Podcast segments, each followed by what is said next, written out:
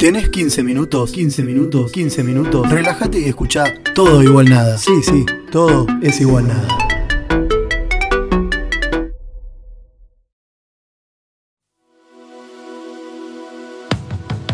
¿Querés saber más de tu tierra? ¿Querés entender la diversidad de tu pueblo? Historias, danzas, creencias, todo lo que compone y forma tu cultura. Folclore argentino desde cero. Por tu canal. Por tu canal. Todo, todo igual nada. Igual nada.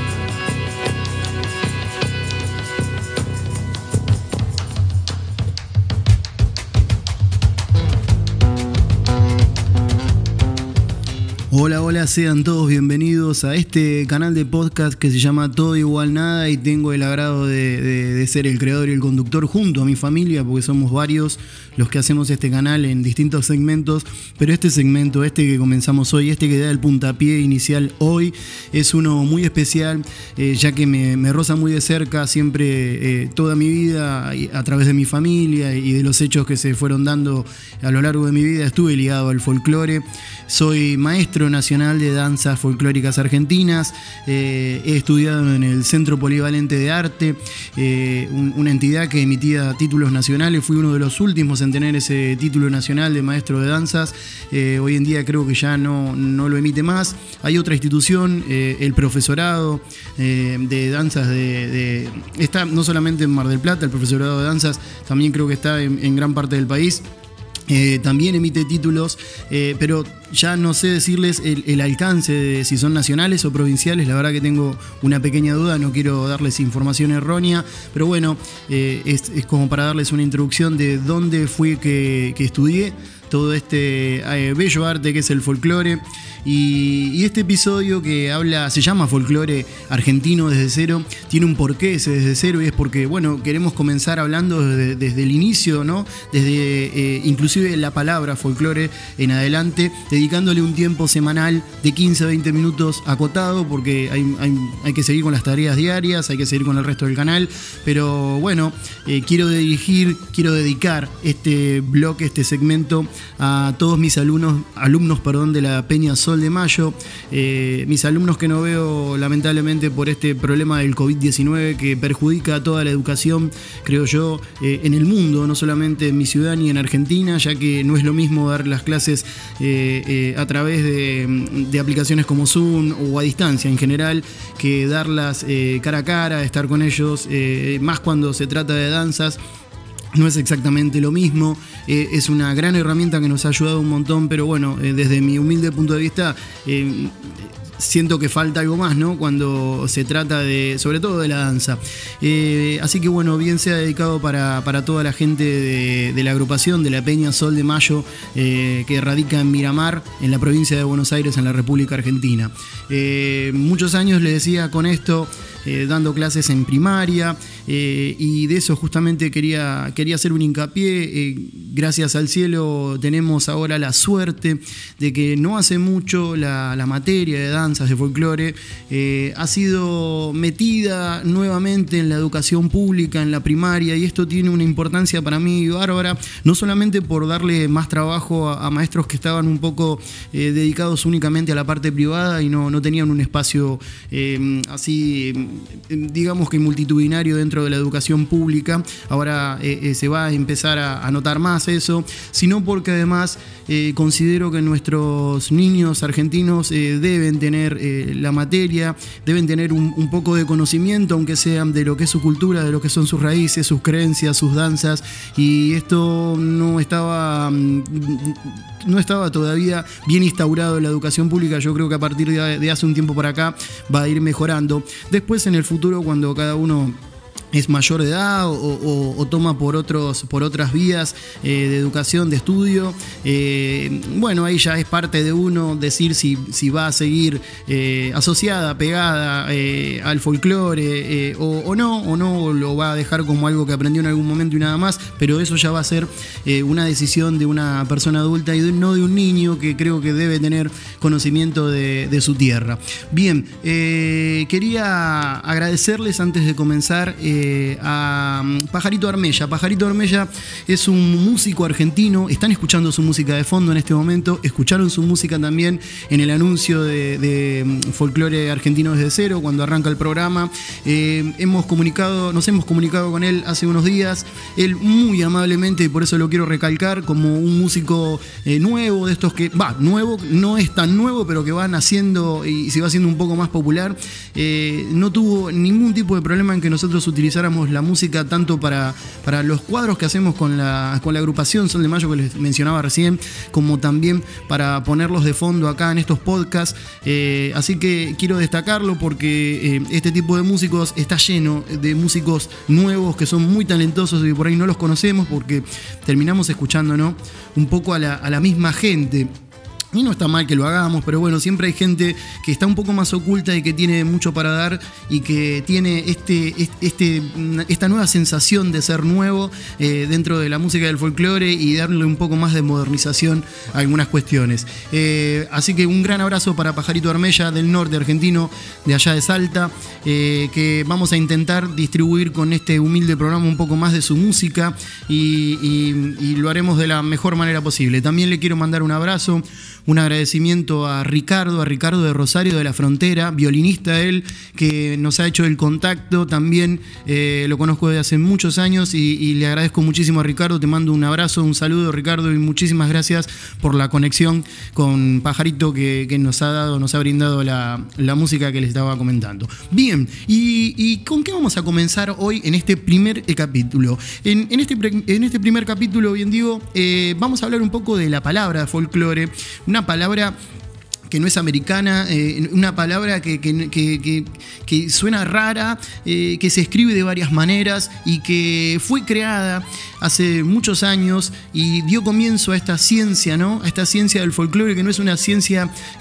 que le haya sido para nada fácil instaurarse, no es como las ciencias naturales, las ciencias sociales. La ciencia del folclore fue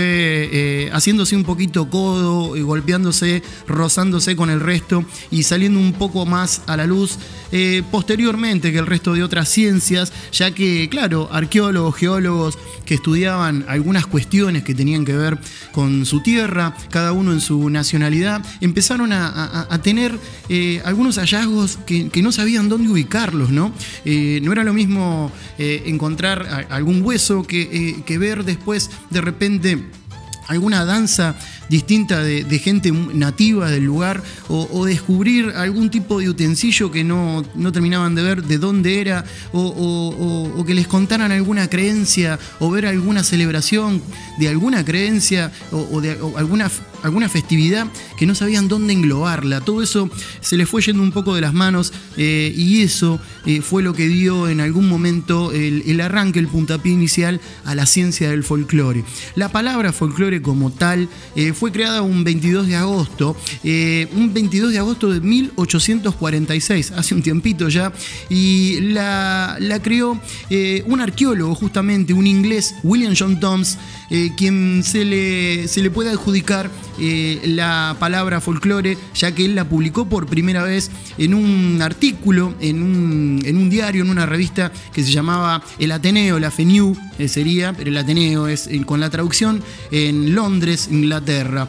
Eh, la palabra folclore está dividida en dos. Como están escuchando, es una palabra compuesta, no es una, no es una palabra que que haya nacido como tal, sino que es la unión de dos palabras, folk por un lado y lore por el otro. Esto es lo primero, chicos, que normalmente eh, ve cualquier persona que comienza a estudiar esta ciencia del folclore, sus danzas, su creencia o lo que sea que esté relacionado con el folclore. Lo primero que estudia es esto, hay muchos que ya lo deben saber. Folk, entonces, por un lado, lore por el otro. Folk, que tiene un significado de pueblo, de gente, de raza, eh, eh, y lore, que tiene un significado de, ciencia, de saber. Una traducción podría ser el saber del pueblo, ¿no? Esa sería una traducción para el castellano nuestra. Y, bueno, o el saber popular también se le dice mucho. Esta fue la primera vez, ya les digo, que se conoció esta hermosa palabra que hoy en día eh, llevamos adelante con mucho orgullo. Cada, cada nación, porque cada nación tiene su, folclore, eh, su forma de ver las cosas y sus costumbres, y son muy importantes que se sigan transmitiendo de generación en generación. Folclore la pueden ver escrita de varias maneras. Es raro a veces. Yo siempre, cuando era más chico, me preguntaba por qué, ¿no? por qué folclore con C, folclore con CK, folclore con K? Cualquiera de las tres maneras la van a ver repetida en varias ocasiones. Bueno, tiene un porqué. Yo creo que el folclore con C es el intento por ahí de la Real Academia Española de, tirarla hacia el lado más español a esa palabra, de arraigarla más hacia el español, eh, sonándola mejor con C. en, el intento creo yo que, se pierde por ahí en esa división de folk y lore por el otro lado, que es una palabra de otro origen. Eh, folk eh, se escribe con K. A mí me gusta verla más con K, esa palabra, folklore, entonces, a la unión. Pero bueno, esto puede, puede ser distinto en el razonamiento de cada persona en particular. No está mal que lo sea. Ya les vuelvo a repetir, la Real Academia Española la prefiere con C a la palabra folklore, pero eh, no niega que se puede escribir con CK o con K en cualquiera de las tres eh, formas que ustedes la vean, eh, la van a ver bien escrita. Así que dejando un poco de lado esa forma de escribir la palabra, algo que nunca terminó de, entenderse muy bien, eh, también les quiero comentar un poco, ahora lo vamos a mencionar, quiénes fueron un poco los precursores del folclore acá en la República Argentina, que es lo que nos interesa a nosotros. Eh, el folclore, si quieren eh, leer un poco más o si quieren me lo hacen saber y, lo abarcamos un poco más, eh, tiene un desarrollo, un primer desarrollo en Europa, en la vieja Europa, y, bueno, fue tomando, ya les digo, cuerpo, fue tomando fuerza la ciencia del folclore hasta distribuirse y desparramarse por todo el mundo como ciencia, como tal. en Argentina hubo mucha gente que, impulsó algunos primeros trabajos que, hicieron y, recopilaron eh, gran parte de lo que hoy conocemos como nuestras costumbres, nuestras danzas y nuestras creencias. El 22 de agosto de 1960 es otra fecha muy importante. Eh, se hizo un congreso acá en Argentina y Augusto Raúl Cortázar, quien va a ser otro de, las personas que, salga, hoy ya mencionado como el, clorólogo muy importante, salteño él, eh, nada que ver con el Cortázar que, ustedes conocen como el escritor, nada que ver con eso, muchas veces ha sido confundido de hecho, eh, hizo un congreso con más de 30 países y en ese congreso es donde se decidió que el día 22 de agosto sería el Día Internacional del Folclore y el Día también Nacional del Folclore, ya que para cada nación eh, el Día Nacional es, distinto, ya que no es lo mismo, no son las mismas costumbres. Eh, pero bueno, gracias, ya les digo a Augusto Raúl Cortázar eh, un, día, un día 22 de agosto de 1960, bastante tiempo después, eh, se declaró eh, el Día del Folclore. Bien, vamos a intentar mencionar algunos de los precursores. fueron varios, pero vamos a nombrar algunos, los más importantes de ellos. vamos a mencionar a Joaquín González, vamos a mencionar a Samuel Quevedo, muy importante también él, a Robert Lehman, no hay que olvidarse de Adam Quiroga o de Stanislao Ceballos, ni de Ventura Lynch. Ventura Lynch lo, he sentido mencionar muchísimo. Y al que es conocido, digamos, como el padre del folclore argentino, se lo conoce así, con esa definición, eh, el gran Juan Bautista Ambrosetti. Esos fueron los primeros, los que por ahí dieron ese pequeño puntapié inicial con sus primeros, eh, con sus primeras expediciones tengan en cuenta lo que podía ser eh, eh, salir a una exploración, a, investigar allá a fines del 1800, principios de 1900 en algunos casos otros un poco más acá, pero salir eh, hacia un pequeño gran laboratorio que se instauró en la Argentina, que fue todo el norte de nuestro país, un norte que todavía aún con mucha pobreza, eh, aún con mucha pobreza, ya les digo y recalco esto porque era así, eh, se, prestó un poco a que ciertos investigadores, que son los que les mencionaron en una primera etapa, salieran a investigar un poco cuáles eran nuestras costumbres, a interesarse un poco por el gaucho argentino, por los campesinos, que se le dice campesinos, en realidad, y, por tantos otros lados, por tantos recovecos de la Argentina. Eh, a mi particularidad a mi particular, perdón, visión, eh, yo creo que está un poco descuidado aún al día de hoy yo no, no, se reencuentras muchísima información del sur argentino. No es lo mismo estudiar el folclore del norte de nuestro país o del centro de nuestro país o de Cuyo eh, que estudiar un, poco el folclore del sur. No hay la misma cantidad de información. Hay gente que esto me lo puede refutar seguramente. Yo creo que no, no se le dio la misma importancia o, no se le dio, eh, no, se puso toda la misma fuerza en el estudio en el sur que en el norte de nuestro país. Eh, en una segunda oleada, para darle, a ver, para, distinguir un poco una oleada de la otra, vino una segunda tanda más de otra gente que también salió a recopilar. Estos que les mencioné, digamos que fueron los más importantes o los pioneros, los primeros en hacerlo, pero después hubo algunos más que empezaron a, también a recolectar y en la misma sociedad argentina empezó a haber, sobre todo entre los profesores, los maestros, la gente que estudia, algún que otro tiro y afloje, viste, eh, algún river boca, como decirlo de manera futbolística, entre las opiniones o las recolecciones que traían cada uno. No todo el mundo em, recopiló las cosas de la misma manera, algunos disentían en, alguna danza en la vuelta es así o la vuelta es asá, eh, en, alguna creencia, alguna particularidad, y bueno, cada uno eh, tuvo, tuvo una manera distinta de recolectarlo, y, y es muy lógico, porque imagínense que en todos lados no se harían las cosas exactamente de la misma manera. Es muy difícil intentar explicarles eh, eh, por ahí lo que se ve en el campo en una festividad allá en el medio del norte en aquella época y tratar de que todos coordinemos después en, la misma manera, eh, siendo recopilador como toda esta gente que les, que les venía mencionando. Vamos a mencionar algunos de ellos de esta segunda oleada.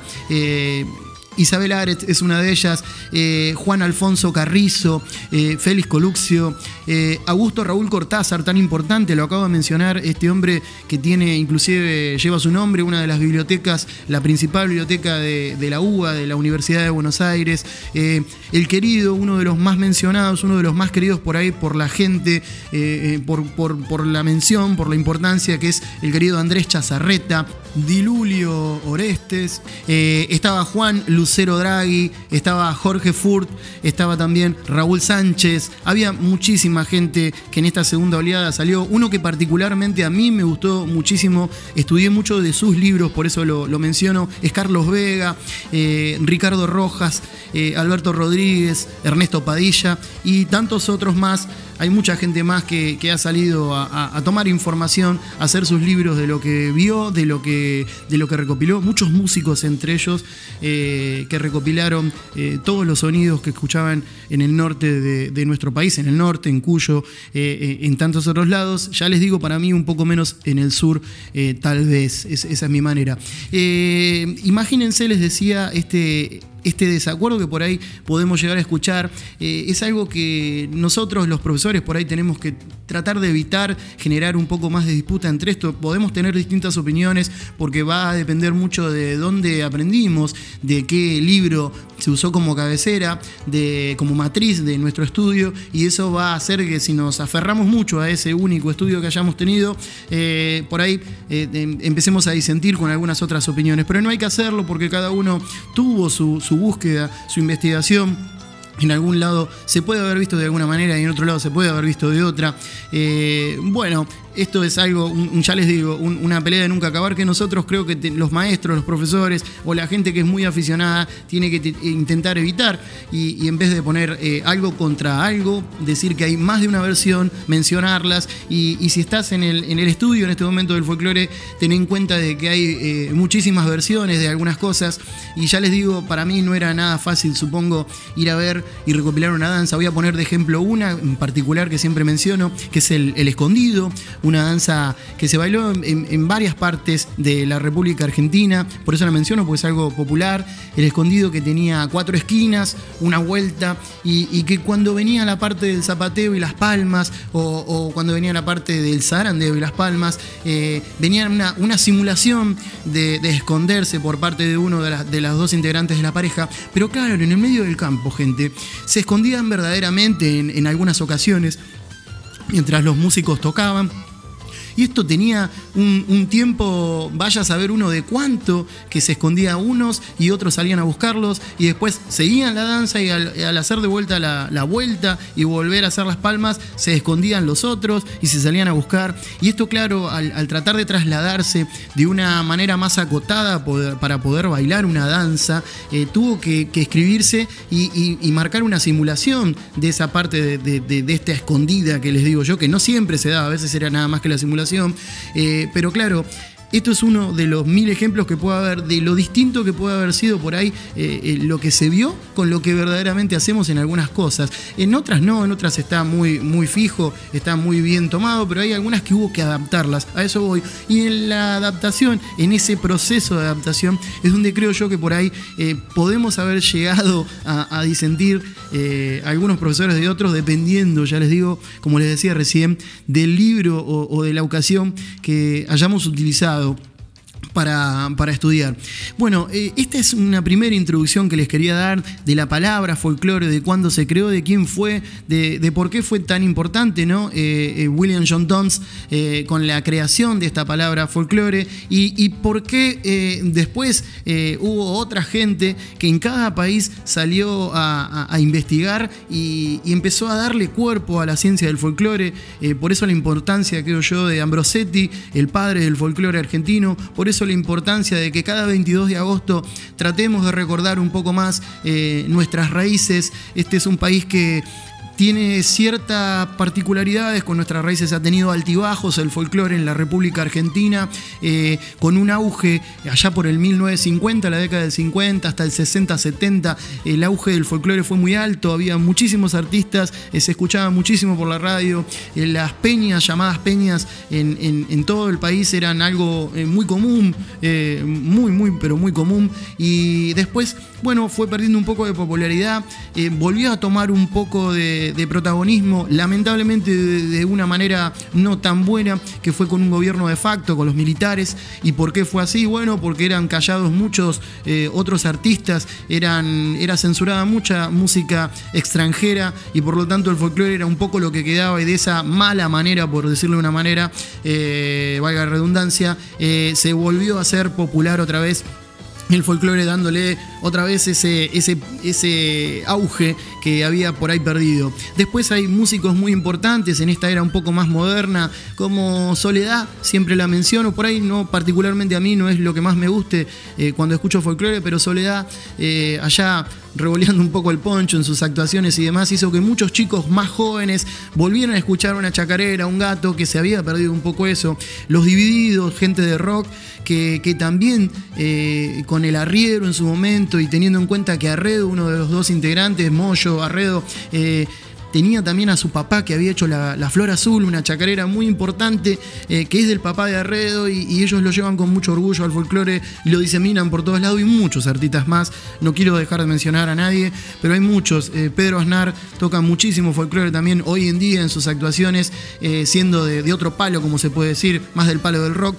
Eh, muchos músicos. León Gieco siempre ha sido una persona que le ha gustado y ha, y ha mencionado el folclore. Eh, Santa Olalla también, junto con León Gieco, hicieron un trabajo muy importante en el norte del país eh, en algún momento y, medio, medio en contrapunto con la discográfica que no estaba tan convencido. Les fue muy bien a ellos y hoy en día hay que agradecerle a todo ese tipo de músicos Hoy en día hay que agradecerles que nuestra cultura siga vigente. No se olviden los 22 de mayo, tomarse un ratito y pensar, aunque sea un poco en, nuestras raíces. Esa es la mejor manera de poder continuar con ellas eh, en adelante. Eh, yo les agradezco muchísimo que hayan estado atentos a este primer episodio de Folklore, en lo que hemos hablado muy poquito, en cómo se creó la palabra, en sus, en sus primeros eh, recopiladores y en algunas cuestiones más. vendrá la segunda etapa, haremos una por semana y, y trataremos de ir hablando un poco de todo, algún día de danzas o algún otro día de creencias y, así lo seguiremos haciendo eh, de acá hasta que el tiempo nos dé. Eh, les agradezco muchísimo a todos por estar, les digo y les repito, atentos a este eh, su canal todo igual nada y les los invito a seguir pegados a él ya que todos los días tratamos de levantar algún que otro programa con distintas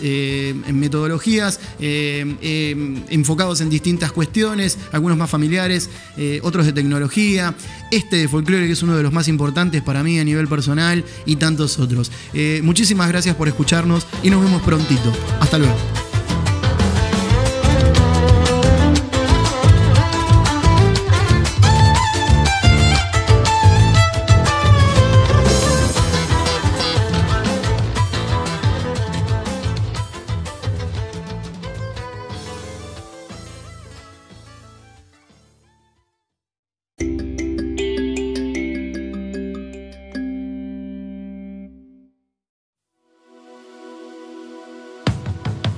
¿Querés saber más de tu tierra? ¿Querés entender la diversidad de tu pueblo? Historias, danzas, creencias, todo lo que compone y forma tu cultura. Folclore argentino desde cero. Por tu canal. Por tu canal. Todo, todo igual nada. Igual nada.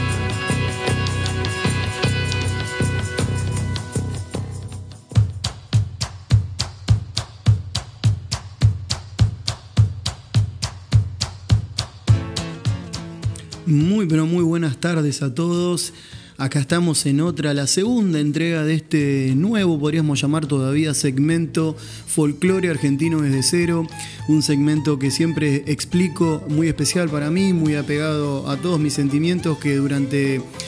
eh, gran parte de mi vida me han acompañado eh, y me han ligado siempre al folclore al folclore de mi país Argentina. Eh, hoy en otra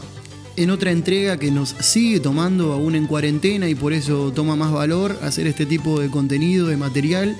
que nos ayuda un poco a repasar algunas cuestiones que tienen que ver con eh, todo lo que rodea al folclore de nuestro país, eh, em, que a veces, siempre lo digo, eh, no es tenido demasiado en cuenta en, algunos momentos de la, historia nuestra, a veces no ha sido muy tenido en cuenta y en otras que ha tenido un poco más de protagonismo, un poco más de, de vigor entre la población, entre la gente. En mi caso, ya les he explicado, maestro nacional de danzas, eh, eh, tengo un grupo de alumnos a los cuales extraño mucho con toda esta cuestión de la pandemia que nos ha tocado en el 2020, la gente de Sol de Mayo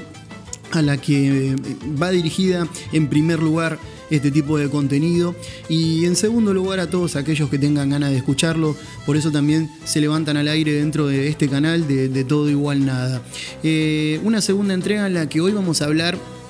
específicamente de los ámbitos eh, folclóricos argentinos, ámbitos o regiones, también le podemos llamar regiones eh, folclóricas, de cualquiera de las dos maneras, si quieren después buscar algún tipo de información un poco eh, más profunda sobre lo que hablaremos hoy, lo pueden hacer. De cualquiera de las dos formas lo van a encontrar. por ahí les, les, va a ser un poco más fácil si lo buscan como ámbitos folclóricos argentinos, porque si no suele mezclarse un poco con las regiones geográficas argentinas, que en algunas cuestiones, obviamente, por estar hablando de la misma zona y mismo país eh, coinciden, pero que no tienen exactamente las mismas características para eh, formar sus divisiones, ya que las folclóricas tienen en cuenta algunas cuestiones que las geográficas no y, viceversa. Eh, antes de empezar a mencionar, como para darle un pequeño repaso y que todos recordemos un poco cómo, cómo se componen estos ámbitos y cuáles son,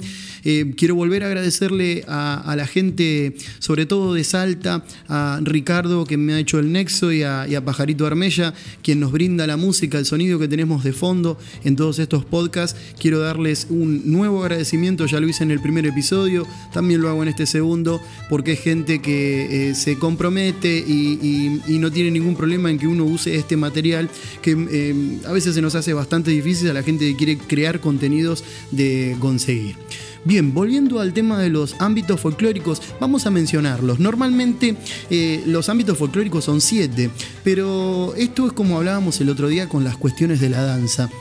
Dependiendo del librito que agarremos, eh, hay algunos que algunos tipos de ámbitos eh, los incluyen en otros o, abarcan más y, omiten algún que otro nombre, entonces a veces se transforman en cinco en vez de siete, pero yo eh, particularmente creo en estos siete ámbitos, en estas siete divisiones, ya les digo, si alguno lee alguna otra cosa no tiene por qué ofenderse ni, ni volverse loco, solo comparar con el resto de la información y fijarse cuál es más acorde. La lógica sería para mí, en este caso vuelvo a repetir, los siete ámbitos folclóricos. Podemos mencionar el noroéstico o, la región del noroeste, el chaqueño, este es uno de los a veces más discutidos, obviamente no porque no exista, sino porque a veces se abarca dentro de otros, el central, también tenemos el cuyano, el mesopotámico o también el del litoral, como le quieran decir, mesopotámico o litoral, el pampeano, donde habitamos todos nosotros, los integrantes de esta provincia de Buenos Aires, una, una de las provincias, una de, los ámbitos con más población eh, en la República Argentina o que concentra la mayor cantidad de población. Y por último, y para terminar, eh, el último ámbito, el ámbito eh, patagónico. Y bien, nombrado todos ellos, ahora vamos a intentar dar un breve repaso por todos ellos. No, no podemos mencionar un montón de características porque no nos da el tiempo de estos microsegmentos que son de 15-20 minutos, pero vamos a dar un breve repaso y vamos a comenzar eh, por uno, no vamos a decir ni el más bonito ni el más feo y nada de eso porque cada uno tiene su particularidad. Yo eh, eh, exclusivamente soy eh, fan del, de Cuyo, es, uno de los ámbitos que más me gusta eh, visitar a nivel geográfico eh, y, en, varias, por varias cuestiones, digamos, personales, siempre me tiró a aquella parte. Debe ser porque de chico es uno de los primeros lugares que he conocido y que más me impresionó y creo que de ahí quedó un cariño particular. Bien, comenzamos por el noroéstico o por la región del norte, como le quieran llamar, compuesta por las provincias de Jujuy, Salta, Catamarca, Tucumán, el norte de La Rioja, La Rioja que está un poquito allá y un poquito acá, y eh, parte de Santiago del Estero, no la mayor eh, parte de Santiago del Estero. ¿Y por qué menciono esto? Nosotros geográficamente, y por eso les quería... Eh, decir o distinguir los ámbitos folclóricos de las regiones geográficas directamente. Cuando hablamos y, pensamos en región geográfica, vos decís Santiago del Estero, imaginás el norte directamente argentino. Y no, en las regiones folclóricas te diría que Santiago del Estero está más bien al centro. Eh, y si lo miramos después al mapa desde arriba, nos vamos a dar cuenta que es verdad, está más al centro, pero tenemos ligada a la provincia de Santiago directamente con el norte. Bien. Eh, mencionarles algunos de los habitantes primitivos de este ámbito, los humahuacas, los collas, los diaguitas y los calchaquíes, por ahí los collas eh, por sus vestimentas particulares y, por tantas, eh, por ahí imágenes que vemos, que levantamos de internet, que vimos en los libros, que, notamos desde chicos en, dibujar cuando nos pidieron algún dibujo del norte, son los que más presentes tenemos a la hora de mencionarlos. Las influencias, para, para darles un poco de de las influencias musicales? Bueno, eh, en primer lugar, obviamente que los aborígenes, que son los que acabamos de mencionar. En segunda línea sería eh, la española, ¿no? La influencia española. Y no podemos dejar de nombrar ni a los bolivianos ni a los peruanos. Bolivia y Perú está pegada y en esta frontera se mezcla un poco todo el folclore, tanto el folclore nuestro con el de ellos en algunas cuestiones. No digo en todas, pero sí en algunas cuestiones. Eh, algunas danzas, bueno, las danzas ya las conocen casi todos, pero el carnavalito, la baguala, la eh, la danza de las cintas, por nombrar alguna, algunos instrumentos, eh, piensen siempre en los instrumentos de vientos, eh, hay un montón, el sicus, em, la quena, el erque, hay un montón de instrumentos del norte sobre todo bien del norte de Jujuy, por ser más exacto en algunos casos, y también obviamente que está la guitarra y demás eh, instrumentos de cuerda, el bombo, eh, eh, y sobre todo la caja, la caja bagualera, como se le conoce en algunos lugares, también como un instrumento muy particular de esa, de esa zona. Una zona que tiene mucho calor normalmente durante el día, que en la noche allá por la puna se pone sumamente frío, no sé si alguien habrá tenido la la, suerte de viajar y ver esta particularidad que les menciono. Eh, por eso a veces a los collas los vemos con poncho y tan cargados de ropa, es porque a la noche en toda esa zona hace un frío bastante extremo y durante el día no, todo lo contrario, eh, muchas veces un calor también eh, muy particular. Bien, vamos a cambiar de ámbito y ahora nos vamos a ir para el ámbito central, un ámbito que encierra las provincias de Santiago del Estero casi en su mayor parte, la habíamos mencionado antes, pero casi en su mayor parte Santiago del Estero está en este ámbito central, Córdoba, Santa Fe y otra parte eh, de La Rioja, la otra partecita que nos faltaba que habíamos mencionado hoy de La Rioja. Un ámbito central que tuvo a sus primeros habitantes como los eh, diaguitas, los huarpes, eh, los ranqueles y los comechingones.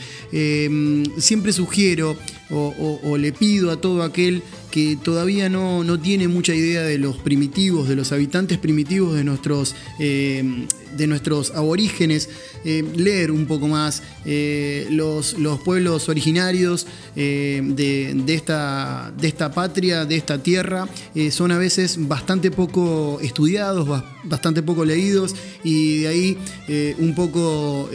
la falta de información que creo que tenemos muchos de los argentinos que no leen o no se ponen un poco al tanto de cuáles eh, fueron eh, nuestros orígenes. Me parece que es muy importante entenderlos más allá después de toda la colonización española y todo lo que vino después.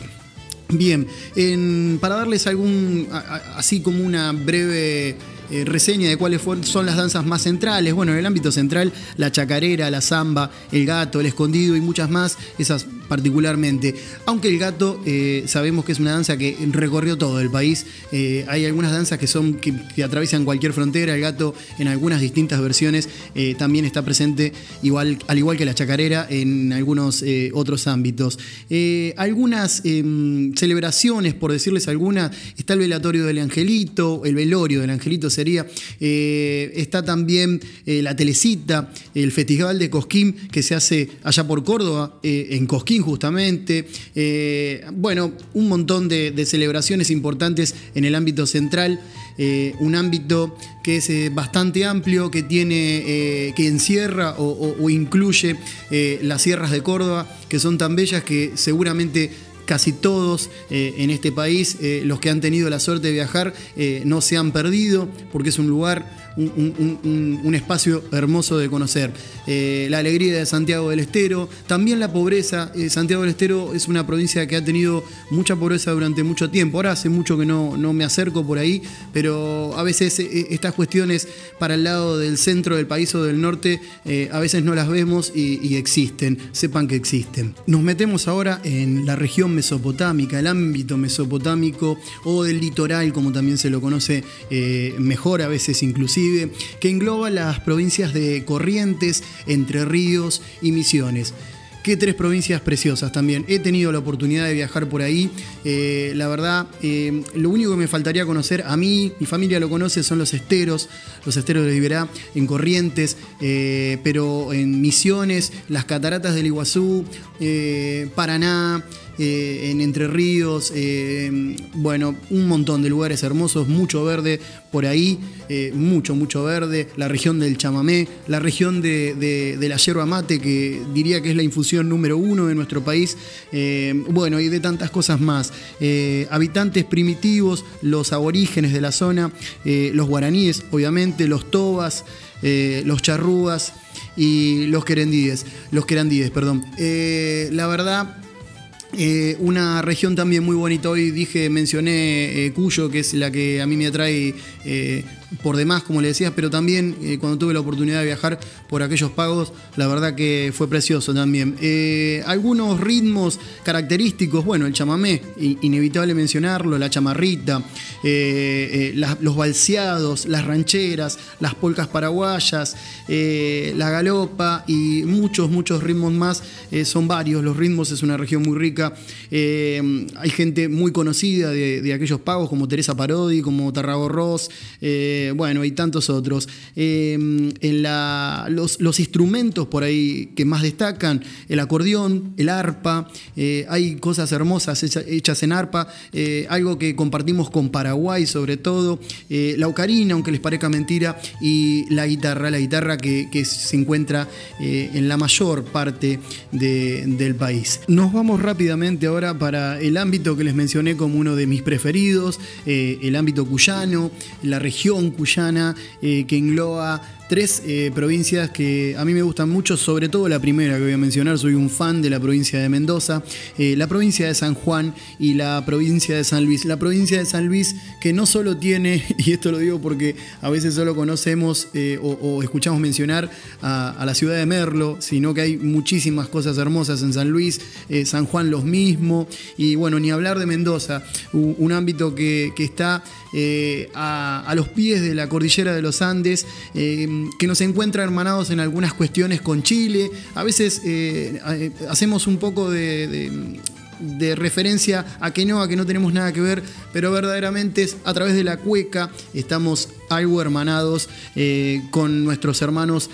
chilenos. Los principales, los primeros habitantes, los calchaquíes, los huarpes y los comechingones, estas tres etnias principales eh, de la región que mencionamos, eh, la cuyana. Entre eh, los instrumentos que podemos destacar, bueno, obviamente la guitarra, estamos en la tierra de las tonadas, la guitarra, la caja, en el norte sobre todo de la región y el bombo que también es un instrumento que abarca eh, gran parte de nuestro país. Eh, suenan las tonadas, suenan las cuecas, como digamos que los dos ritmos más conocidos eh, de Cuyo,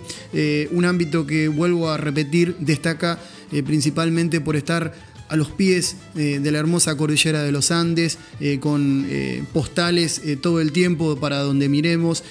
una región que em, es muy bonita, difícil de que a, alguien no le guste. Eh, algunos de, los, de las eh, celebraciones, bueno, podemos mencionar eh, el culto a la, a la difunta Correa, la Virgen de la Carrodilla, el Festival de la Vendimia y, muchas, y muchas más. Bueno, rápidamente vamos a cambiar nuevamente de ámbito y ahora nos vamos a ir para el lado del noreste, precisamente para el ámbito chaqueño, un ámbito que está compuesto por Formosa, por Chaco, por parte de Santiago del Estero y en algunos lados van a escuchar mencionar también alguna parte de Salta, la que conocemos como eh, el Chaco salteño, que tanto lo, habla, lo, hace, lo hace conocer siempre en sus dichos el, chaqueño palavecino. Bien, eh, dentro de este, de este ámbito, los habitantes primitivos fueron eh, los, los nivaquíes, perdón, charotas, los huichis, los eh, Pilagas y por último, eh, para mencionarles a alguien más conocido, los Tobas, esos son los que por ahí más les va a sonar. Em, los, las, referencias eh, que tenemos musicales por acá, siempre aparece la española, como no puede ser de otra manera, la aborigen, la paraguaya, por eso le decías que tenemos varias hermandades con, con nuestros países limítrofes, y la brasileña también, aunque les parezca mentira. es un ámbito también más que verde, con mucha selva, eh, un, lugar tremendo lleno de, bosques, de, parques eh, nacionales sobre todo. Eh, podemos mencionar a la fiesta del chicharrón como una de las fiestas más conocidas que hay por allá. Y la música, los ritmos que suenan, tienen alguna que otra similitud eh, con la Mesopotamia, con el ámbito mesopotámico, como puede ser el chamamé, eh, la polca, el vals, la chamarrita eh, o la ranchera. Un, ámbito que no es tan conocido por ahí como tantos otros. A veces cuando hablamos de las provincias de Chaco y de Formosa nos pasa algo similar a, a lo que nos pasa cuando hablamos también un poco del sur, ¿no? tenemos alguna, alguna similitud en lo que es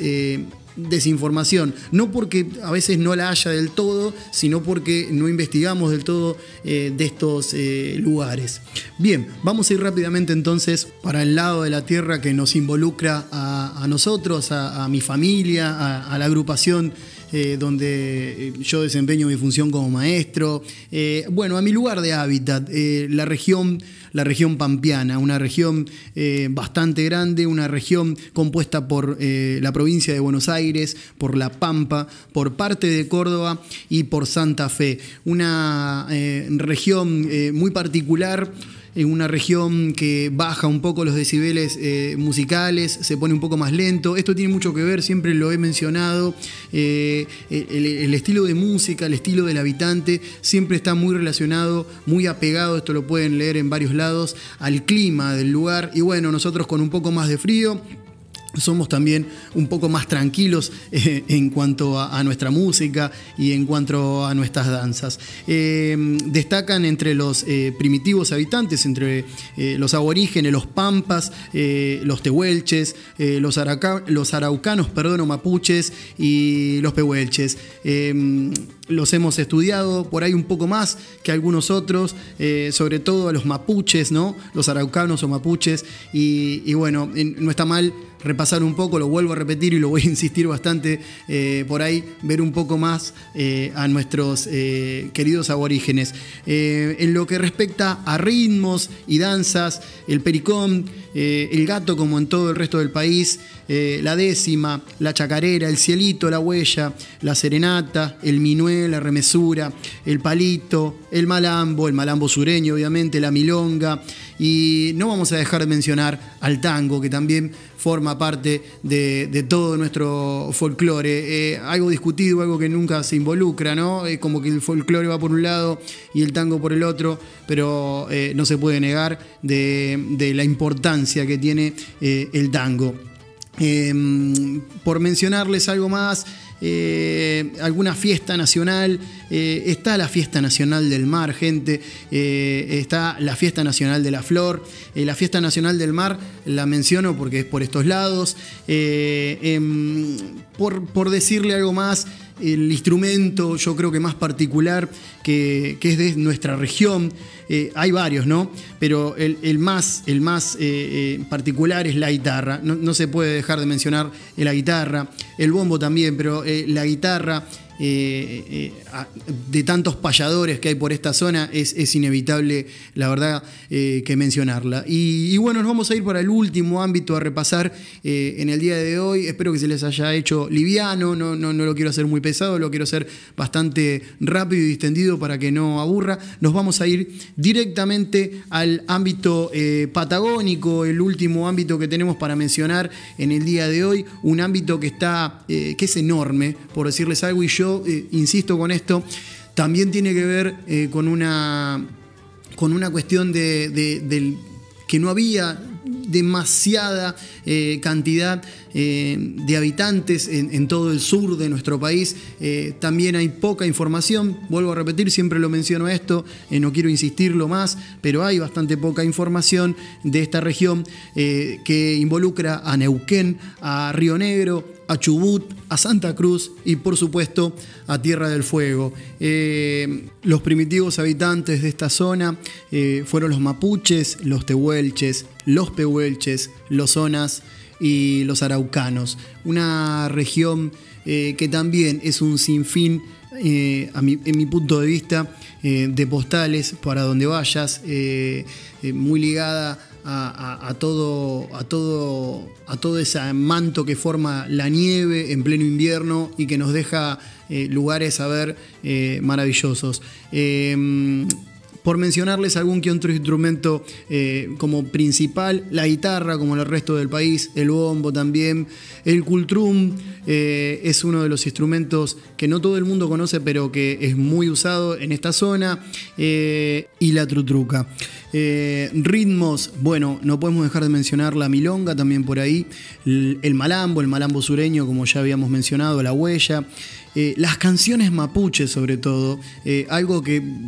me voy a cansar de decirlo, pero lo voy a volver a mencionar, algo que tampoco conocemos del todo, el triunfo y el loncomeo. bien,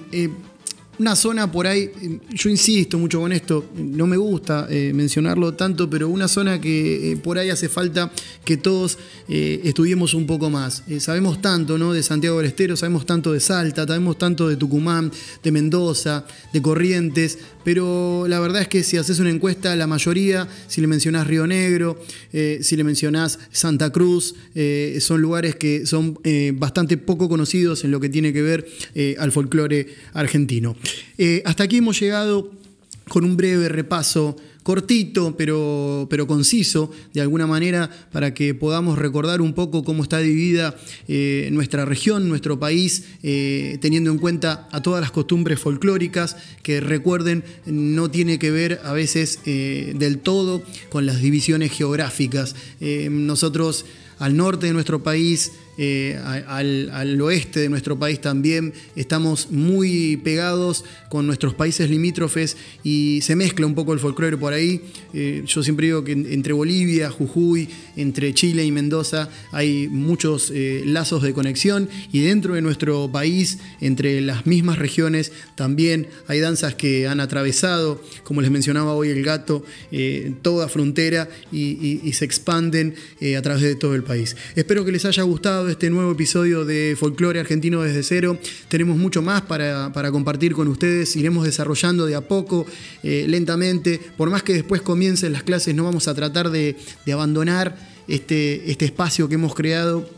para que nos quede la grabación, para que el día que estemos aburridos y tengamos ganas de escuchar un poco, puedan levantar este tipo de episodios y, mm, repasar un poco junto con quien les habla, eh, algunas de las cuestiones folclóricas más relevantes de nuestro hermoso país. Eh, muchas gracias por estar junto a nosotros, les mando un abrazo grande y nos reencontramos seguramente la semana próxima. Gracias.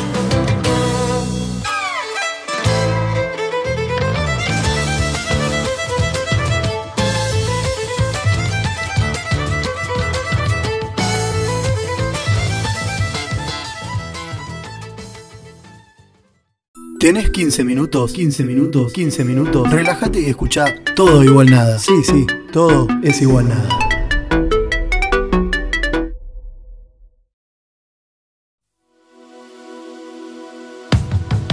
¿Querés saber más de tu tierra?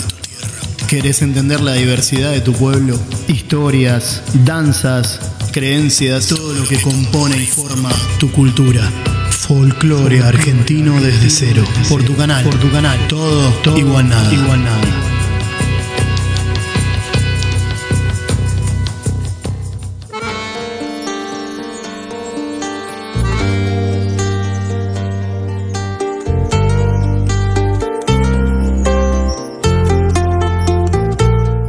Muy pero muy buenas tardes, dejamos que suene un ratito y lo vamos a escuchar durante todo el episodio al amigo Pajarito Armella que siempre mencionamos que colabora con sus sonidos desde allá, desde Salta, con este canal Todo Igual Nada que tiene como objetivo en este episodio eh, fundamentalmente repasar todas las cuestiones que tienen que ver con nuestro folclore, con nuestro folclore eh, argentino. Eh, hoy vamos a intentar viajar un poco hacia la Mesopotamia, vamos a ir hacia el litoral, precisamente para el lado de Corrientes, aunque sabemos bien que después el nombre de la persona que hablaremos hoy se mencionaría alrededor de toda la, de toda la Argentina, pero Miren, eh, la verdad es algo que es impresionante eh, teniendo en cuenta la llegada de algunos tipos de, santos, podríamos mencionarle, que tienen que ver con lo popular. ¿Y por qué hablo de esto? Bueno, hablo de esto porque el santo del que vamos a hablar hoy eh, es un santo que ha sido mencionado de esta manera, pero por el pueblo, no precisamente por la iglesia, es decir, es un santificado eh, del pueblo, así como tantos otros. Eh, no estoy hablando nada más ni nada menos que de Antonio Mamerto Gil Núñez, el nombre completo, o mejor conocido como el gauchito Gil. Díganme quiénes de ustedes no habrán visto en algún momento o quién no ha participado, algunos de ustedes obviamente, en encender una vela al costado del camino, una vela roja, que es la que, normalmente se le coloca, quién no le ha ofrecido un vaso de vino, quién no toca bocina cuando pasa por alguno de los miles y miles de pequeños santuarios chiquititos armados a los costados de la ruta, con esos eh, trapitos o pañuelos rojos para, para poder identificarlos. Bien, un digamos que un santo popular que no deja indiferente a nadie porque tiene una historia muy controvertida, una historia que como tantas otras historias de otros santos no está muy bien recopilada y no porque no se quiera, sino porque debemos comprender que muchas de nuestras leyendas han sido transmitidas de generación en generación y esto hace que a veces las fechas no queden de todo exactas o haya alguna que otra variación. Y también tenemos que tener en cuenta que a la gente de campo por ahí también tomaba partido si le gustaba o no le gustaba eh, eh, la persona a la que estaban hablando, en este caso el gauchito Gil, y le agregaban algún que otro condimento o lo contrario, le restaban algún que otro condimento y eso hace que la historia a veces nos llegue a nosotros, a este 2020 o a esta época moderna, como le quieran decir, de una manera distinta. Eh, un gauchito Gil, hijo de José Gil de la Cuadra y de Encarnación Núñez, como les decía, nacido allá eh, por eh, Mercedes, Corrientes, una persona que eh, ya les digo, no ha dejado indiferente a nadie, nacido en una zona llamada Payubré, en Guaraní, y que sufrió todos los avatares que tenía la gente nacida en aquella época. Estamos hablando del año 1840, 1847. Digamos que esa sería la fecha donde podemos encuadrar el nacimiento. Como les dije hoy, no podemos ser exactos. Eh, algunos dicen, o algunos libros dicen que fue el 12 de agosto. Eh, algunos no se ponen totalmente de acuerdo, pero tengamos en cuenta que entre el 1840 y el 1847 nacía el gauchito Gil o gauchito Cruz. Eh, Gil quiere decir eh, em, o Cruz, como le, queramos decir. Eh, bien, lo que les quería comentar como para comenzar la historia es esto de la santificación. ¿Por qué decimos que es un santo eh, popular y, no un santo por ahí reconocido del todo por la iglesia? Bien, eh, porque volvemos a repetir lo mismo, eh, son personas que han sido elevadas a, la posición de santo por el propio pueblo, así como también pasa con la difunta Correa o con San Expedito, o hasta hace no mucho tiempo, porque si mal no recuerdo ya ha sido reconocido por la iglesia, Seferino Namuncurá mismo, no era un santo puesto por la iglesia, sino que hasta aquí era del pueblo. Pero bueno, ahí ya nos estamos metiendo en temas de religión. No todo el mundo es cristiano y tiene sus propios santos a su manera y por eso mismo es que a veces la iglesia juega un partido o no, dependiendo de cuál sea nuestro gusto en, materia de religión. Eh, también, por ejemplo, si nos venimos un poco más para acá, a la época más moderna, podemos mencionar que un Rodrigo o Gilda también son santos populares porque también vemos santuarios por ahí, sobre todo por la zona de Buenos Aires Eh, santuarios grandes armados donde la gente va a hacer eh, sus pedidos, sus agradecimientos y, y vaya a saber uno cuántas cosas más, ofrecimientos y demás. ¿Cómo, cómo veneraban o cómo veneramos al gauchito Gil? Bueno, como recién mencionábamos, eh, colocando una vela, un pañuelo, y, sobre todo al gauchito Gil había que pedirle las cosas de corazón y él las iba a tratar de cumplir sin ningún tipo de, de nada, sin nada a cambio para hacérselo más fácil. Esto por lo menos como repetíamos hasta recién, es algo que eh, se menciona de manera popular. No podemos eh, decir que todos piensen lo mismo, porque ya les digo, cuando nos em, metamos a hablar, como hoy, de alguna creencia, de algún santo, eh, cada uno va a tener una postura distinta. Esto es como les decía ah, no hace mucho del tema de las danzas, ¿no? No es lo mismo la forma de recopilar que tenía por ahí un músico que fue hacia el norte a buscar y a levantar información, que como lo hacía otro tipo de profesional en otra materia que también fue a levantar información y cada uno lo vio con su, con su mirada, con su aspecto distinto, de manera distinta, teniendo en cuenta que por ahí, dentro de una misma zona geográfica, pero con kilómetros de distancia, algunas cuestiones cambiaban y no eran exactamente lo mismo. Eh, ¿Quién fue el Gauchito Gil para seguir eh, hablando de este tema? Bueno, el Gauchito Gil, como creo que ya les había mencionado algo, era un peón, un peón de campo que sufrió bastante, eh, todo lo, lo malo, lo brusco, lo bruto que tenía aquella época en algunas cuestiones eh, laborales, como ya sabemos bien, no cumplir con un régimen horario ni nada por el estilo, eh, no, tener a nadie atrás de los empleados, por decir una, de una manera, eras, trabajabas de peón de campo y, te la arreglabas solo, era otro tipo de época, ustedes me, entenderán. Eh, como les decía recién,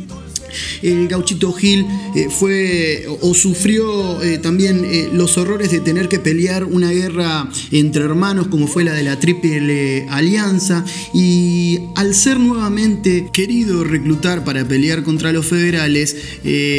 haya tenido un sueño, se haya negado a través de, un sueño, una aparición que cuenta la, leyenda que, tuvo a través de Ñande Yará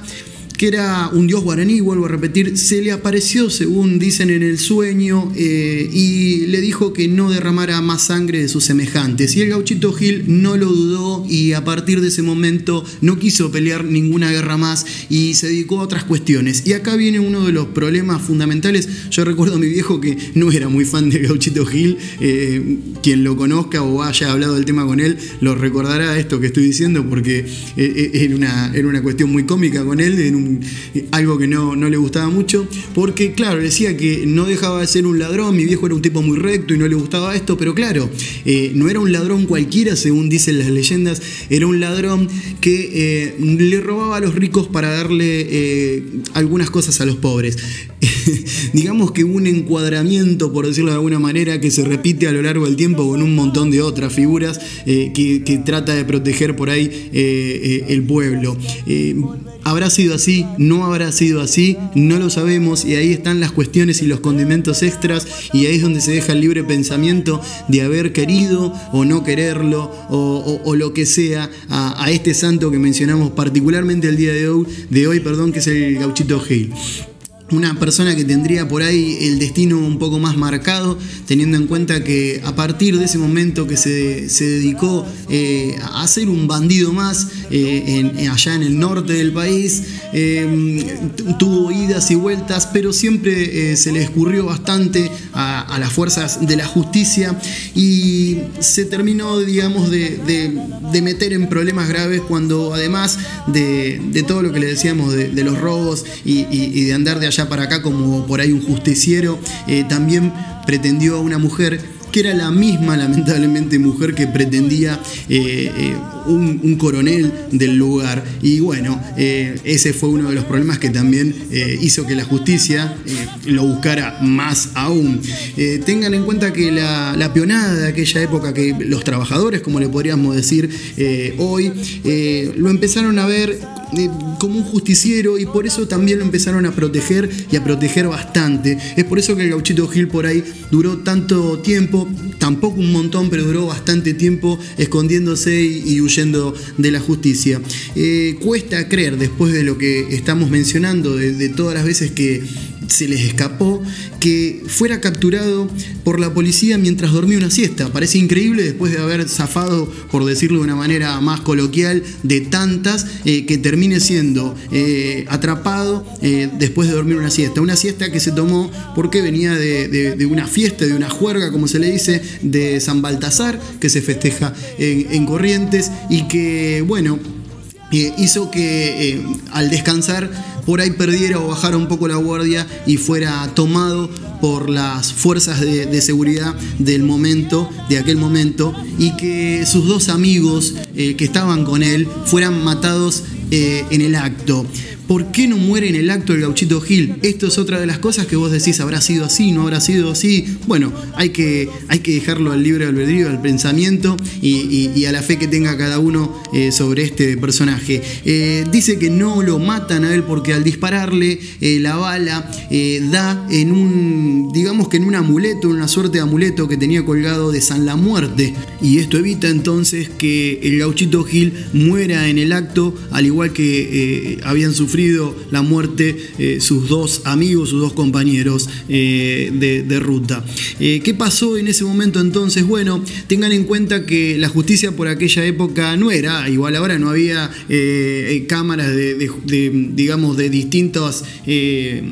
importancia, no era que primero iban a juzgarlo a un tribunal oral y, de ahí iba elevado a otro juicio, y no, no era lo mismo, era otra cuestión, era todo mucho más rústico, para decirlo de alguna manera más simple, y bueno, eh, tienen la idea de llevarlo a, Goya eh, para tratar de ahí eh, tener, digamos que juzgarlo, y, y, no llegan a hacerlo. En el camino, para ser exacto, 8 kilómetros después de Mercedes, lo colocan boca abajo, se ve que discuten entre ellos mismos, eh, algunos querían, otros no, yo les diría que la mayoría no, ya que se había arraigado mucho el gauchito Gil en el pueblo y muchas de las personas que estaban a su alrededor no, no querían terminar con su vida, ni juzgarlo tampoco, pero bueno, al fin y al cabo es colgado boca abajo en un árbol eh, entre Goya y ya les digo, y Mercedes, y Nadie en ese momento, vuelvo a repetir, quería eh, terminar con su vida, pero a las órdenes de un superior, el coronel Velázquez es quien lamentablemente para él, porque después le dolería mucho esta decisión, eh, debe tomar la iniciativa y degollarlo degollarlo de una manera, supongo, imagínenselo, de una manera muy cruda. Y bueno, dicen, cuenta la leyenda, que la sangre al caer, que, caía fuertísimo con la fuerza de haberse cortado, eh, de haberte cortado el cuello, eh, la aorta para ser más exacto, y que la, presión de la sangre saliera con tanta fuerza, dice que fue bebida de un solo sorbo por la tierra. Lo que sí pasó en ese momento es que antes eh, de que, ya le digo, Velázquez le cortara el cuello, el gauchito Gil mencionó unas últimas palabras en las que le dijo, con la sangre de un inocente se curará otro inocente. Eso le quedó grabado, ya les digo, a Velázquez, y luego de, ejecutarlo, de que todo terminara por ahí y de que Velázquez tratara de retornar a su hogar. Cuando llega finalmente a su hogar, lo encuentra a su hijo eh, moribundo, eh, casi moribundo y sorpresivamente, eh, y ahí vuelve a recordar las palabras que le había eh, dicho el gauchito Gil. Por lo tanto, Velázquez sale corriendo y trata de llegar hacia donde estaba, donde yacía el cuerpo, donde habían enterrado el cuerpo del gauchito Gil con la sangre aún algo fresca en la tierra. lo, le pone en la frente parte de la tierra, la sangre que había quedado por ahí y ocurre el milagro, el hijo se sana y de ahí eh, digamos que podemos dar por concretado un poco la historia eh, del gauchito Gil, un gauchito Gil que entonces termina eh, muriendo un 8 de enero de, 1874, en otros lados dicen 1878, vuelvo a repetir, siempre ahí hay una, un tiri afloje con las fechas entre 1874 y 1878, así como mencionamos que el nacimiento era entre 19, perdón, 1840 y 1840 bueno, eh, esto es lo mismo. Ese es el tiempo que duró el gauchito Gil. Eh, tengan en, cuenta la, corta vida, la corta vida que se tenía en aquella época y todo lo que él no sabe eh, se ha generado luego a, lo largo del tiempo con, con, la parte popular, con la gente. Es impresionante lo que ha desatado. Y bueno, la verdad es que es, una leyenda, un santo para muchos, para otros no tanto. Eh, algo que vuelvo a repetir quedará eh, en la decisión después de cada uno eh, tratar de ponerse a favor o en contra de la historia del gauchito Gil. para aquellos que son cristianos, como les decía hoy, ¿qué opina? ¿Cómo se menciona la, iglesia respecto a esto? Bueno, podemos decir que el obispo de por allá se dice que en algunos que otros, em, ya les digo, en algunos que otros santuarios se ha hecho alguna misa, eh, se ha inclusive mencionado alguna plegaria, pero bueno, la, iglesia como tal eh, no ha santificado nunca eh, al gauchito Gil y por esta cuestión ha quedado de manera popular y creo que hasta, hasta mejor para, para la gente que lo sigue, ya que tiene otra connotación al inclusive ser un poco negado por por la iglesia hasta el momento. Hasta aquí eh, les quería dejar una breve historia, esta breve historia del Gauchito Gil, como para tener un poco más de idea de quién era el Gauchito Gil, ya que, vuelvo a repetir, eh, a lo largo de las rutas argentinas hay tantos y tantos, digamos que santuarios, mini santuarios, esos pañuelos rojos colgando, que uno pasa, toca bocina, a veces ni siquiera teniendo mucha idea de por qué, sobre todo los más chicos o los que no han leído la historia, y bueno, va para ellos y va para para, todos, eh, tantos mis alumnos de Sol de mayo, como para todo aquel que lo quiera escuchar, esta breve historia, este breve repaso sobre la vida eh, de este santo popular, el gauchito Gil. Eh, les agradezco como siempre que estén por acá. Eh, hoy ha sido un episodio corto,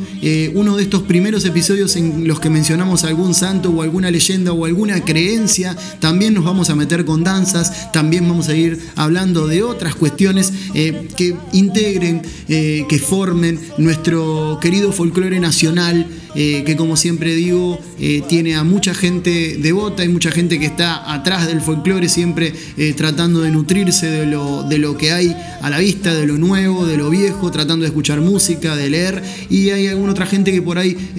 no, no, lo tiene tan en cuenta. Por ahí tengamos que, que ya les digo, que rever un poco cómo tratamos a, nuestra cuestión popular, a, nuestras creencias, a nuestro folclore en, su total. Eh, a veces por ahí ya les digo, eh, me gustaría que, la gente supiera un poco más, a veces hablo con gente que ni idea tiene de las raíces de donde venimos, solo eh, digamos que, ven o que están al tanto de lo moderno. Y es bueno saber un poco de dónde venimos, sobre todo siempre menciono los pueblos originarios, lo dije en la anterior emisión, que también muy poco se sabe no eh, a la gente que lo estudia, sino en, el común de la población. Eh, les agradezco muchísimo que estén por acá y los invito a seguir formando parte de esta pequeña comunidad, de este canal de podcast Todo Igual Nada y sobre todo de, este, de esta emisión, de, de estos capítulos que tienen que ver con el folclore argentino desde cero. Nada más, hasta aquí llegamos. Les agradezco por escuchar y nos vemos, nos vemos la próxima cada vez que acaricio tu piel al amar corazón, mi dulce milagro de amor, mi faro en la tempestad. Si hay vida después de esta vida, quizás no la puedo. ¿Tenés 15 minutos? 15 minutos, 15 minutos. Relájate y escucha todo igual nada. Sí, sí, todo es igual nada.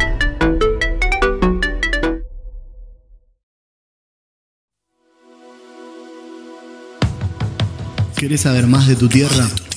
¿Querés entender la diversidad de tu pueblo? Historias, danzas, creencias, todo lo que compone y forma tu cultura. Folclore argentino desde cero. Por tu canal. Por tu canal. Todo, todo igual nada. Igual nada.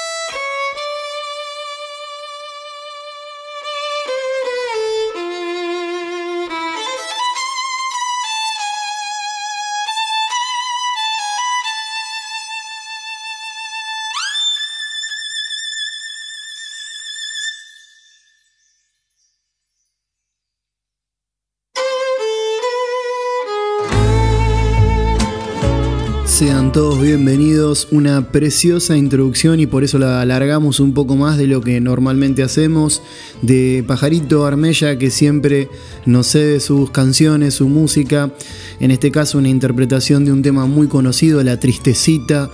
eh, a cargo de su majestuoso violín, la verdad eh, lo escucho todos los días un poquito más, es un magnífico músico de allá del norte de nuestro país, de Salta, que con una gentileza y una humildad enorme nos cede toda su música para que nosotros podamos eh, utilizarla de fondo en estos episodios folclóricos que hacemos. Eh, ya le he agradecido varias veces y lo voy a seguir haciendo siempre. Uno trata de devolver las gentilezas a los músicos que tienen tanta buena fe como, como Pajarito que hace estas cosas sin ningún tipo de reclamos económicos, con todo lo que ello conlleva hoy en día conseguir.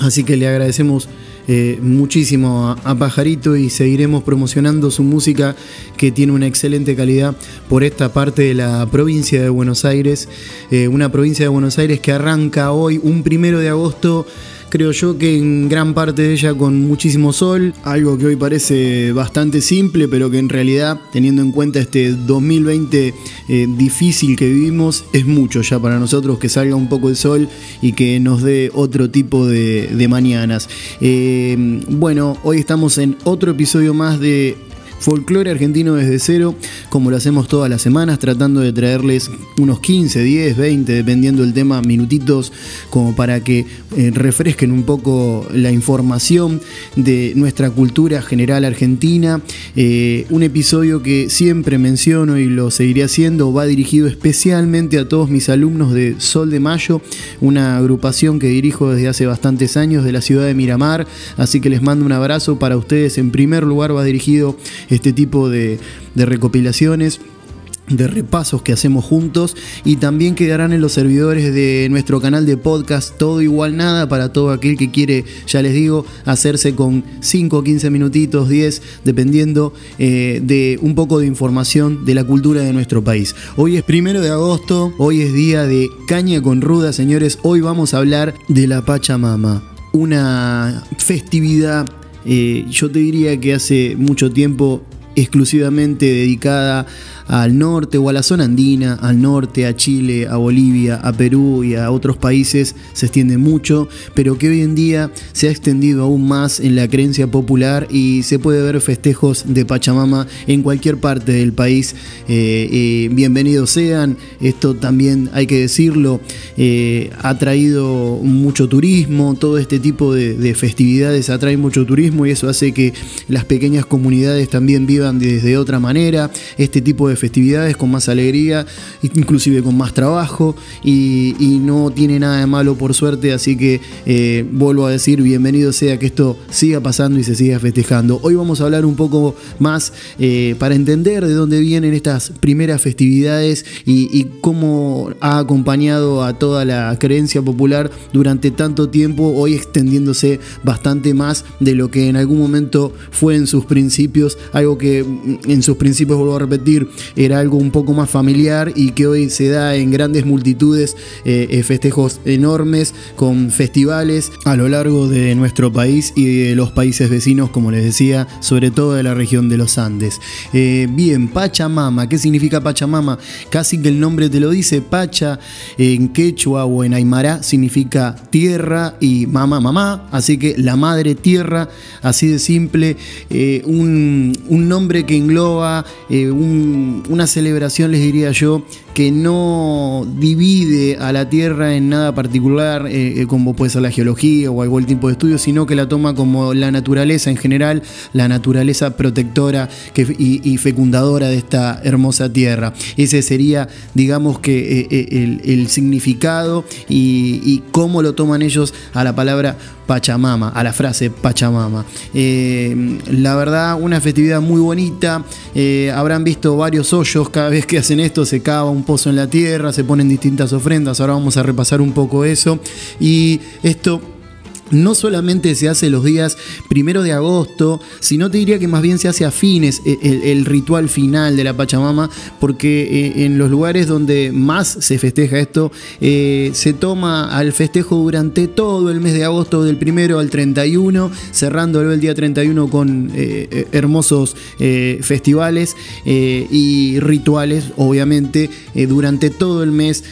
con ofrendas hacia la Madre Tierra. También hay que explicar que eh, en varios pueblos, eh, en varias etnias, eh, la palabra pacha en sí también significa o la pueden encontrar como universo, como mundo, como tiempo, lugar. Es decir, no engloba un solo significado, pero en otras varias el significado directo es tierra. Y ustedes preguntarán o, tendrán la duda de dónde viene la expresión madre, tierra. Perdón. Bueno, la expresión madre tierra es, es una personificación, podríamos decir, grecorromana de la naturaleza que la centra en los aspectos vitales de la naturaleza, incorporándola en una forma de madre o, de diosa, podríamos decir, para redondear un poco la expresión eh, Madre Tierra o Pachamama, como le, quieran decir. Una de las ocho festividades más importantes de la Chacana, que vendría a ser algo así como un calendario de todo el mundo, eh, del mundo andino. Pero ¿de qué se trata un poco este ritual que hacemos a, la Madre Tierra, como venimos hablando hasta acá? Bueno, eh, significa, digamos, que hacer como una especie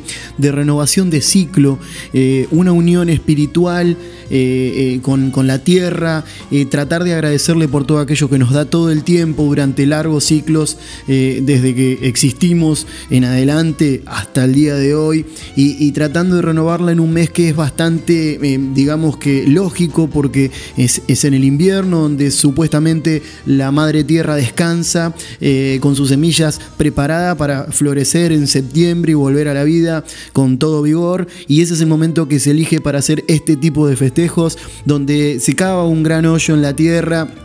A veces no es tan grande, a veces es más chico, dependiendo de los lugares donde lo hacemos, y se colocan o se depositan en él un montón de ofrendas eh, que, como les digo, eh, tienen mucho amor de nuestra parte hacia la tierra, eh, bebidas, eh, comidas, alimentos, se llena todo de colores, eh, se canta alrededor, se hace toda una especie de agradecimiento constante durante, ya te digo, en algunos países cercanos, ¿no? vecinos, como decíamos hoy, andinos, y en nuestro propio norte argentino, durante casi todo un mes este tipo de celebración, en algunos otros únicamente el día de hoy, el primero de agosto. Eh, le agradecemos de esta manera a la tierra, como decíamos hace un ratito, todo aquello que nos da constantemente eh, la tierra.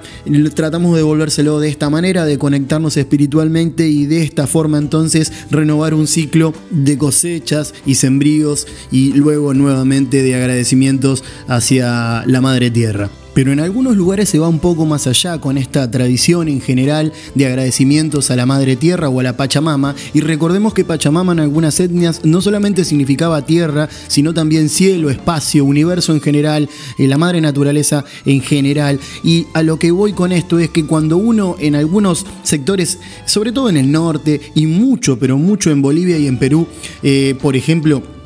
se abre un local, un comercio que es de la familia, o, se ingresa a un nuevo hogar, se construye la casa, eh, se hace una festividad que también es un agradecimiento a la Pachamama en sí, ofreciéndole el primer sorbo, el primer trago de vino, eh, de chicha, de alcohol en general a la tierra, también eh, untando las paredes y mojándolas con el mismo alcohol, con pétalos de algunas flores, como pueden ser claveles y millones de cosas más. También, eh, para no, no, quedarme corto con una pequeña explicación que sale un poco por ahí de la parte espiritual de esta celebración, se ha generado un comercio importantísimo eh, alrededor de todas estas festividades. Y hoy no solamente vemos que uno eh, ofrece a la Pachamama eh, algún alimento propio o algo casero, sino que también en, lugares como el norte y sobre todo, vuelvo a repetir, en este caso Perú y Bolivia, hay mercados eh, con localcitos enteros dedicados a distintos tipos de, mm, cuestiones que tienen que ver con preparados ya, que vienen hechos para poder entregarlos como ofrenda a, la Pachamama y que vos los podés comprar y ni siquiera tenés que ponerte a, cocinar o hacer algo vos. Es decir, se ha hecho todo un negocio para facilitar porque la creencia eh, en esto es muy grande y sobre todo, les vuelvo a repetir, Perú y Bolivia tienen un, acercamiento muy espiritual y muy, muy eh, arraigado, digamos, de esta celebración. Entonces se ha generado todo un comercio que también hace que todo esto eh, se pueda mantener con mucho más vigor, por decirlo de alguna manera. También ha colaborado en el turismo, como decíamos eh, en un principio de este episodio. El turismo con este tipo de celebraciones eh, nutre un poco la festividad, le da otro tipo de color, le da otro tipo de cuerpo y, y me parece que no está nada mal porque a la gente le gusta ver cómo es que se hacen este tipo de cosas en el norte, por ejemplo, de nuestro país y no tiene nada malo eso es decir, que no es que se está inventando algo para el turismo, sino que ya es algo que está instaurado en nuestro folclore y que el turismo en este caso haría las veces de aporte para que todo esto se pueda mejorar y las festividades sean más bellas aún y uno pueda disfrutar de, las creencias que se tienen a lo largo y a lo ancho de nuestro gran país y de los países de limítrofes, eh, porque hay que decirlo, somos hermanos, siempre lo repito esto, no hay que olvidarse nunca, hay que dejar un poco de lado esas guerras eh, tontas que se generan por el fútbol, eh, que se generan a veces por, por la propia bronca que nos generamos entre país y país hablando en noticias o por algún punto limítrofe en alguna frontera o por lo que sea, hay que dejar eso un poco de lado, entender que somos todos latinoamericanos, que somos hermanos, que vivimos mezclados en todos los países, hay muchísimos peruanos, bolivianos viviendo en Argentina, chilenos, hay muchos argentinos viviendo en, los, en sus países, es decir, e, e, es una tierra, es una gran tierra eh,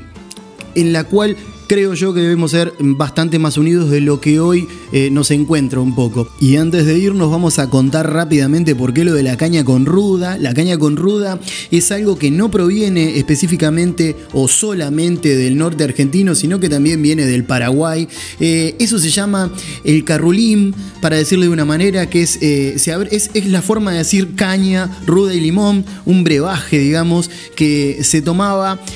sobre todo en la parte de, los guaraní, la parte guaranítica, eh, ellos decían o tenían la creencia que se ha trasladado de generación en generación y que hoy nosotros también lo absorbemos, obviamente en el norte argentino se hace desde siempre, eh, de tomar siete tragos de, caña con ruda en ayunos para obtener los beneficios de la Pachamama durante todo el año. Ese sería el significado, para abreviárselos o hacérselo rápido, de la famosa caña con ruda que tanta gente eh, consume en el día de hoy. Así que bueno, esto ha sido un poco el repaso por la Pachamama. Se podría hablar muchísimo más, hay muchísimos significados más que podríamos explicar, pero sería por ahí ahondar demasiado en algunos detalles que si ustedes quieren y me lo hacen saber, lo podemos hacer juntos y si no, los invito a leer un poco. Siempre me gusta dejar algo abierto para que también se genere esas ganas de tratar de buscar información, de leer eh, por parte de cada uno de los integrantes del grupo de baile que yo dirijo y de cualquiera que escuche eh, este tipo de episodios, porque no está nada mal que eh, dediquemos un poco de tiempo a desconectarnos por ahí de los videos, de las cosas más simples que hay para hacer dentro de la internet y dediquemos ese tiempo Sí, obviamente que conectados porque no todo el mundo va a tener libros en su casa eh, para investigar de esto, pero invirtiéndolo en buscar información sobre cuestiones que tienen que ver con lo nuestro y de esta manera eh, nutriéndonos un poco más con una información que para mí va a ser bastante más valiosa. Eh, si van a hacer esto, lo único que les pido es que siempre traten de buscar buenas fuentes, se van a dar cuenta fácilmente, eh, no levanten información de un solo lado, siempre levanten de dos, tres o cuatro lugares y después hagan sus propias conclusiones chocándolas o, comparándolas una con las otras. les agradezco muchísimo que siempre estén del otro lado escuchando este tipo de episodios. A mí me encanta hacerlos, es como volver un poco a, mis estudios, al pasado, a repasar todos los trabajos prácticos y cosas que he tenido que hacer de la mano de mis compañeras de, y mis compañeros de folclore eh, durante seis larguitos años, cinco o seis largos años, ahora no recuerdo bien el total, pero la verdad es que fue para mí maravilloso. Eh, le agradezco a todas mis profesoras, a mi viejo que tanto tiempo eh, estuvo detrás de, esta hermosa, digamos que ciencia que es el folclore en general, que siempre le dedicó muchísimo tiempo y muchísima parte de su creación. Les agradezco a todos eso y a ustedes, como decía en un principio, por escucharnos y por estar siempre del otro lado, atentos a lo que podamos brindarles. nada más por el día de hoy, nos reencontramos pronto la semana próxima con alguna otra festividad o con alguna danza por ahí o con alguna otra cuestión que involucre a nuestro folclore, nuestro folclore. Gracias.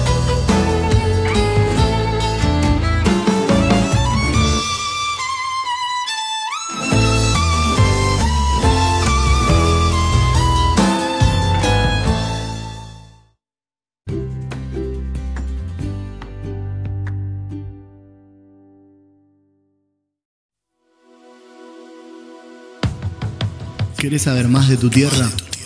¿Querés entender la diversidad de tu pueblo? Historias, danzas, creencias, todo lo que compone y forma tu cultura. Folclore argentino desde cero. Por tu canal. Por tu canal. Todo, igual nada. Igual nada.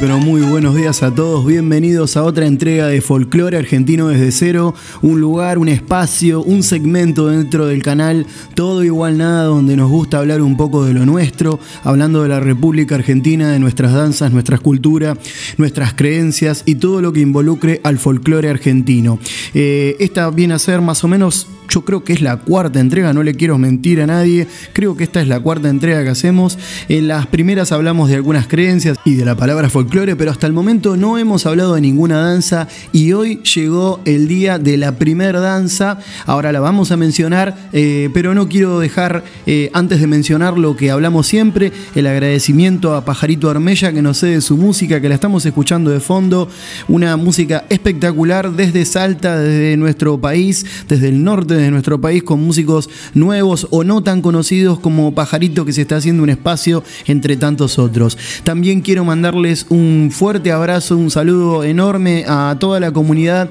eh, de Miramar, especialmente a Sol de Mayo, eh, la agrupación La Peña, a la cual dirijo desde la parte eh, de danzas, de, todas sus danzas y de la enseñanza de, de esto que es nuestro folclore nacional.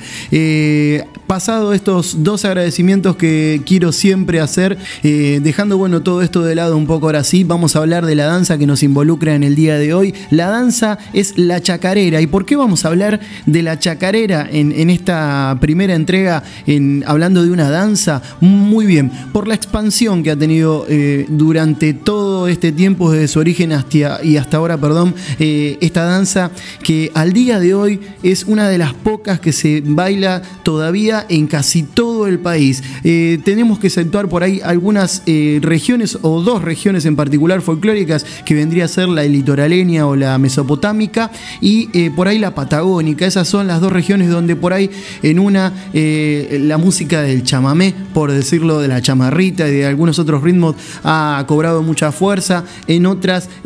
por ahí un poco más la fuerza de la música de los pueblos originarios como en, en la región patagónica. son los dos lugares donde yo te diría que la chacarera no tiene la misma presencia que tiene en el resto del país. Ahora sí, en el resto de las regiones folclóricas, sí la chacarera tiene una presencia, te diría que fuertísima, bailándose, como decía hasta hace instantes, todavía aún eh, eh, en todos lados. La chacarera que tiene un origen, como en muchas danzas argentinas, algo incierto, porque tiene varias teorías, porque no se encuentra por ahí la, mayor parte de la documentación para tener una idea firme de dónde viene, pero que tiene, eh, ya les digo, dos o tres teorías que son las más fuertes. Obviamente eh, viene en, la época colonial, eh, la época de la conquista de los españoles, cuando bajaron y empezaron a hacerse paso hacia lo que hoy es nuestro país, a la primera eh, ciudad fundada en nuestro país, Santiago del Estero, con africanos como esclavos o los propios peruanos. Ellos trajeron, digamos, la parte de la percusión, lo que luego se transformó en el bombo legüero, lo que tenía que ver con cuestiones que todavía eh, eh, en España no se veían, allá era todo más eh, de cuerdas los instrumentos, no había tanta percusión, solo había por la influencia africana. Estos podrían ser algunos de los orígenes. Salavina se puede marcar después dentro de Santiago del Esteros como uno de los lugares fundamentales para la chacarera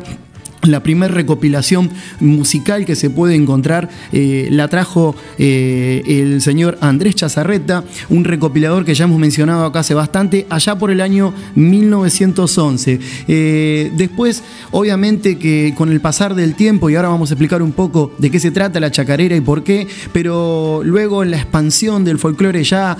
mucho más en la actualidad, en los años 1930, y, de la mano también, o digamos que en coincidencia con la gran eh, afluencia de inmigrantes, en ese mismo momento eh, el folclore se terminó de expandir por todo el país haciendo una gran explosión de esta danza, una danza que eh, al día de hoy, digamos que cuando uno busca una versión musical de alguna danza en Argentina, la chacarera es una de las primeras que vas a encontrar en cualquier grupo folclórico nacional. dicho esto, les quiero también decir que hay varias versiones de chacarera, no hay una sola. tenemos la chacarera clásica, la chacarera que conocemos todos. también tenemos la chacarera que se baila de cuatro, la chacarera de cuatro. Y también tenemos, por dar otras más, la chacarera doble y la chacarera trunca, esa chacarera que tiene por ahí una síncopa. todas estas tienen algunas que otras diferencias. la doble se podría enmarcar dentro de la diferencia más grande desde la parte coreográfica, agregándole un giro luego de, cada zapateo y zarandeo y antes de la vuelta, eh, algunos compases más antes del giro final de zapateo zarandeo también y el segundo avance y retroceso que se hace más en forma de rombo porque a veces lo vamos a ver también algo recto ese avance y retroceso en las chacareras comunes. También debo decir que hay cuatro chacareras que podemos diferenciar. Se encuentran la santiagueña, la tucumana, la chaqueña del Chaco salteño y la cordobesa, teniendo alguna que otra variación en la manera eh, o, más que nada en los gestos y los movimientos de los bailarines. Eh, la chacarera es una danza de galanteo, eh, un cortejo, como en otras danzas argentinas, una, una danza que es, pertenece digamos que al grupo de carácter vivo, eh, de pareja suelta independiente, ya que en ningún momento se tocan, salvo eh, cuando por ahí el varón logra su cometido en el giro final. Eh, recuerden que cada giro normalmente interpreta algunas, el deseo, digamos, del varón por darle un abrazo a la compañera y la compañera, digamos que esquivándolo un poco, hasta que en el final, en el giro final, la coronación vendría a ser una especie de abrazo. la chacarera que tiene, ya les decía, decía hoy, bastantes particularidades eh, en cuestiones que tienen que ver con la música, rítmicas, eh, en, la cantidad de compases. Eh, recordemos que también la vuelta se puede dar entre 6 y 8. Esto lo podemos diferenciar en la introducción. la trunca tiene esa síncopa que es tan maravillosa, que es tan difícil para algunos músicos inclusive seguirla con un instrumento para que los bailarines luego la puedan interpretar. Bien, como les decía hace un ratito, eh, la chacarera tiene una coreografía, vamos a decir la, coreografía básica, una coreografía simple, que es avance, retroceso de cuatro compases. Ese avance que se puede hacer por ahí eh, recto o también se puede hacer en forma de rombo, como en el zarandeo. Eh, luego de esto viene el primer, la, primera intención, digamos, de abrazo, como les decía hoy, que es el giro de cuatro compases por parte de los dos bailarines. Luego de esto ya viene la vuelta entera, una vuelta entera que puede ser de 8 o 6 compases. Esta es una de las particularidades, que tiene esta danza. Luego viene eh, esa primera demostración del varón eh, por, por, impresionar a la dama, que es el zapateo, y ese galanteo tan femenino que tiene la dama, que es el zarandeo. Esto es 8 compases. Luego esto viene otra vuelta entera, una vuelta entera que vuelve a simular ese, esa persecución de los dos bailarines para volver a desembocar en otro zapateo y zarandeo de 8 compases y de ahí irnos directamente a una media vuelta y el giro y la coronación, el abrazo final que les mencionábamos hoy, eh, que intenta hacer el varón casi desde el comienzo de la danza. Una particularidad que podemos comentar luego de haber dicho la coreografía y teniendo en cuenta de que este va a ser un episodio corto porque vamos a hablar nada más que de una danza, de una de las danzas más emblemáticas de nuestro folclore nacional, es mencionarles que la chacarera, a pesar de ser argentina, en los últimos, digamos que por decirle una cantidad de tiempo lógica, los últimos 40 años, la chacarera también ha pasado a, a la parte del Chaco boliviano, esa región que está tan cerca desde Jujuy, y que mm, luego de alguna que otra investigación, principalmente de Amanda Celaya, eh, una coreógrafa boliviana, eh, nos puede comentar también de que eh, no hay un origen, digamos, propio en Bolivia, por eso se dice que es una danza que fue adoptada desde Argentina en estos últimos 40 años, pero tienen que verlo, hay versiones de la chacarera también en nuestro país vecino Bolivia. otra particularidad que también le quiero comentar, y no quiero dejarlo pasar de largo, es que en Santiago del Estero y luego de tener en cuenta esto que hablábamos de que el español, el conquistador, trajo eh, tantos esclavos eh, africanos, eh, también como algunos peruanos, tenemos que decir que una de las primeras razas en mezclarse con la raza criolla, con los argentinos propios, fueron los africanos y por eso tenemos tanta cantidad de ritmos con percusión. El africano forma una parte importantísima, te diría yo, dentro de los ritmos que tenemos en nuestro folclore al día de hoy. Y en Santiago del Estero, que fue la primera ciudad en fundarse, en esa, por ese entonces, era muchísima la afluencia de, digamos que, argentinos criollos nacidos de la mezcla de otro criollo y el africano que ya les digo venía traído por el español en alguna, en alguna eh, época bastante lejana al día que vivimos hoy. Eh, hay algunas cuestiones que a veces nosotros no las vemos, como esta que les estoy mencionando. Ahora es tan común ver que hay senegaleses por todos lados en Argentina, pero antes de que estos senegaleses comenzaran a venir a Argentina en esta última época, casi nadie tiene eh, cierta idea de que había tanta descendencia africana dentro de la República Argentina. Siempre se cree que la única descendencia por ahí eh, viene por parte de españoles y inmigrantes italianos y alguna que otra colonia alemana, como lo hay tanto por Córdoba, como lo hay también por eh, la Mesopotamia, en tantos lugares de la Mesopotamia y demás, pero no, el africano tiene una importancia eh, muy, eh, muy interesante y sobre todo ha quedado marcadísima en la parte musical de todo nuestro folclore nacional. Bien, hasta aquí hemos llegado, eh, no los quiero abrumar más, es solo un dato de color, darles un poco de idea de por qué la chacarera nos gusta tanto y por qué se ha expandido tanto teniendo en cuenta, bueno, distintos factores que lograron esta, como decíamos, expansión, sobre todo o, o fundamentalmente o principalmente toda la revolución industrial que hizo que tanta gente de campo comenzara a venir hacia las eh, ciudades más grandes como podría ser eh, Buenos Aires y eso hizo que se trajera eh, digamos la chacarera para el lado de las ciudades grandes. Tengamos en cuenta que la chacarera como lo indica su nombre no sé si esto lo había mencionado si no lo hago en este momento proviene del vocablo chacarero que es ni más ni menos que el trabajador de las chacras de la tierra de los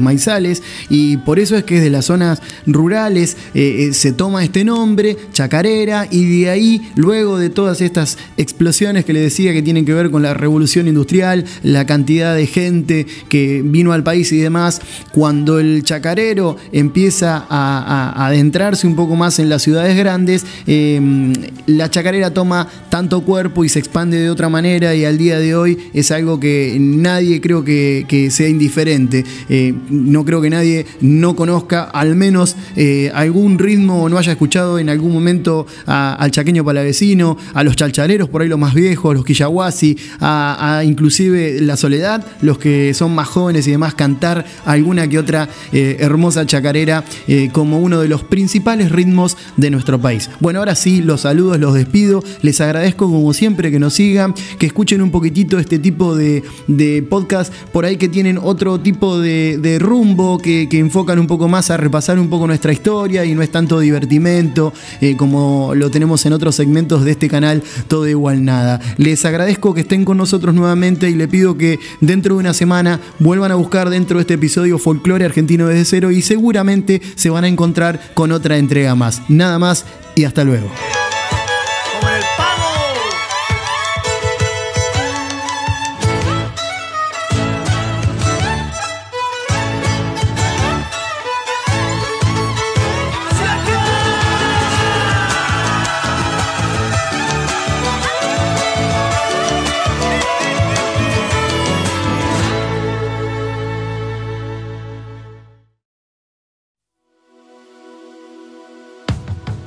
¿Querés saber más de tu tierra? ¿Querés entender la diversidad de tu pueblo? Historias, danzas, creencias, todo lo que compone y forma tu cultura. Folclore argentino desde cero. Por tu canal. Por tu canal. Todo, todo igual nada. Igual nada.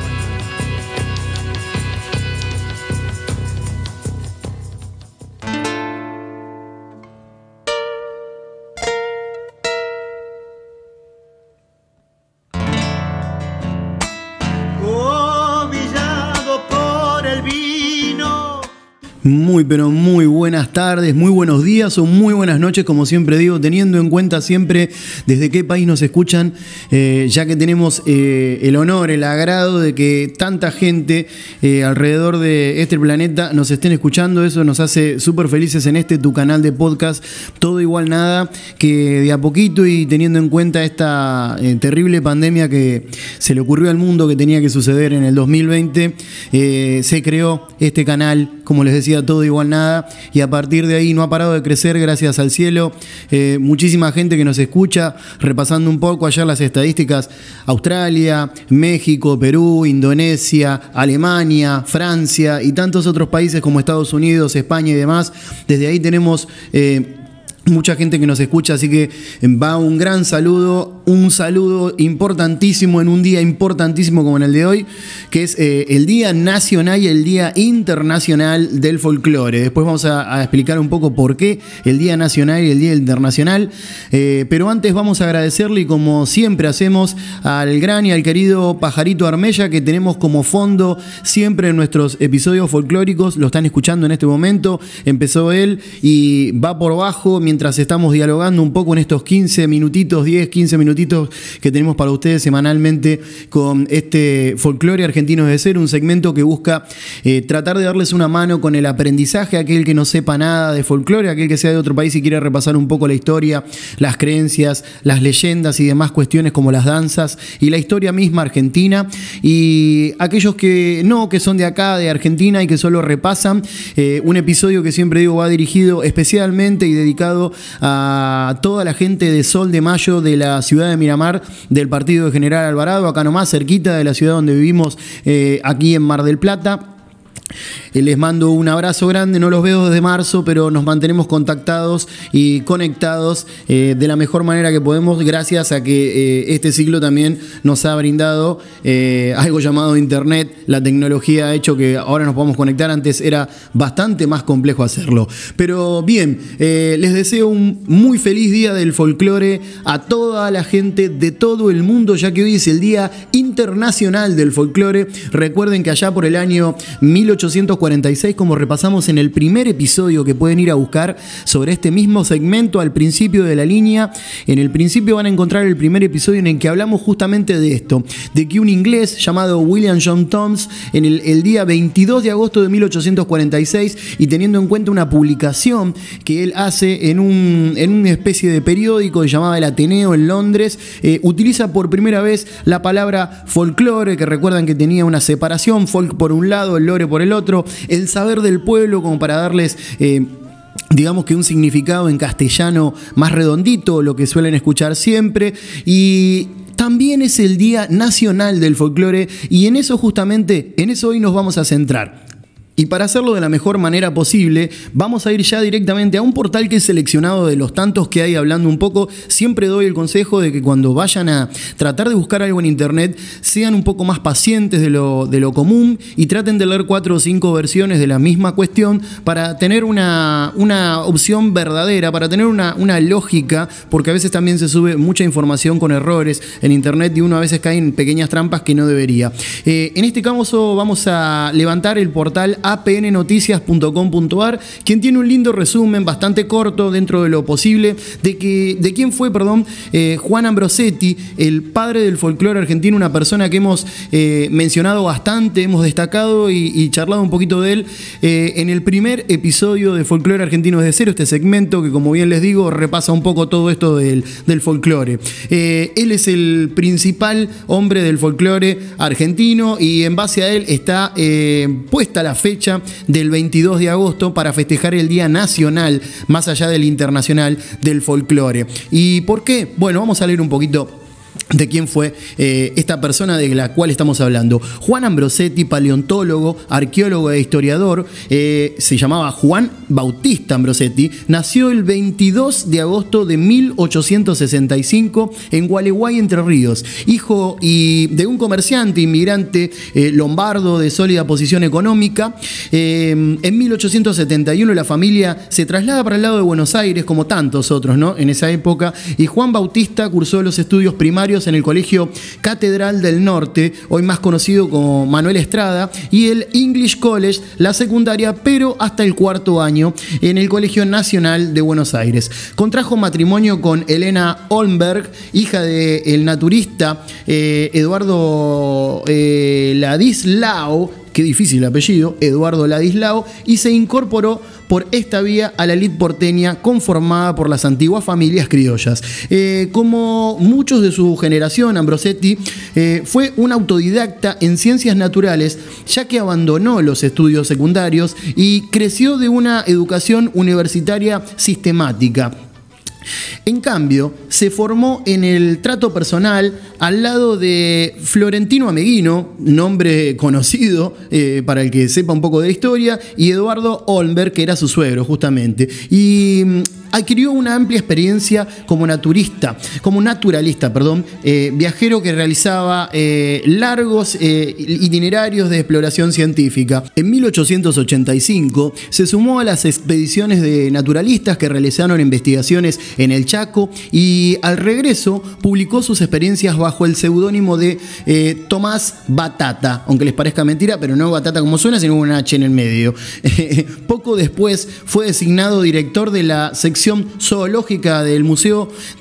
Provincial de Paraná, donde trabajó con Pedro Zacalabrini, profesor de la clase de geología. Eh, tuvo distintos puestos en, los institutos geográficos argentinos, en la Sociedad Argentina de Proyecciones eh, Luminosas, en la Sociedad Científica eh, Argentina y en el Museo Natural de Ciencias Naturales Bernardino Rivadavia, dirigido por Florentino Meguino como encargado del área de arqueología. Una noche eh, de enero en 1908, la señora María Elena Holmberg eh, de Ambrosetti revisaba unas anotaciones en el interior de su tienda de campaña, junto al morro antiguo, a un pequeño poblado quebradeño, cuando repentinamente entró su esposo, Ambrosetti, obviamente, sumamente eh, agitado, al grito de Nelly. Le dijo, abrazándola fuertemente, es Troya, es Troya, expresó, había descubierto entonces la milenaria ciudad de Tilcara cara. Hoy el monumento en forma de pirámide que se alza en la plaza central de las ruinas de Tilcara lo recuerda junto a su discípulo Salvador de Benedetti. Eh, viajero investigador incansable, realizó numerosas expediciones que enriquecieron el conocimiento de la topografía, arqueología y etnografía del país. Representó por primera vez a la Argentina en el Congreso Científico de Nueva York, eh, celebrado en 1902. En 1903 fue nombrado profesor suplente a cargo de la Cátedra de Arqueología Americana en la Facultad de Filosofía y Letras de la Universidad de Buenos Aires. En 1906 fundó y organizó íntegramente el Museo eh, Etnográfico, aportando su colección personal de más de 20.000 piezas arqueológicas. Eh, el Museo Etnográfico fue eh, la primera institución dedicada a esa disciplina en el país. Estudió costumbres y creencias de la cultura precolombinas y halló ciudades prehistóricas como La Paya en Salta. En 1908, en la quebrada de Humahuaca, identificó a Pucará de Tilcara durante los veranos de tres años consecutivos. Comandó un equipo de, que exploró el lugar y extrajo unas 3.000 piezas de este lugar.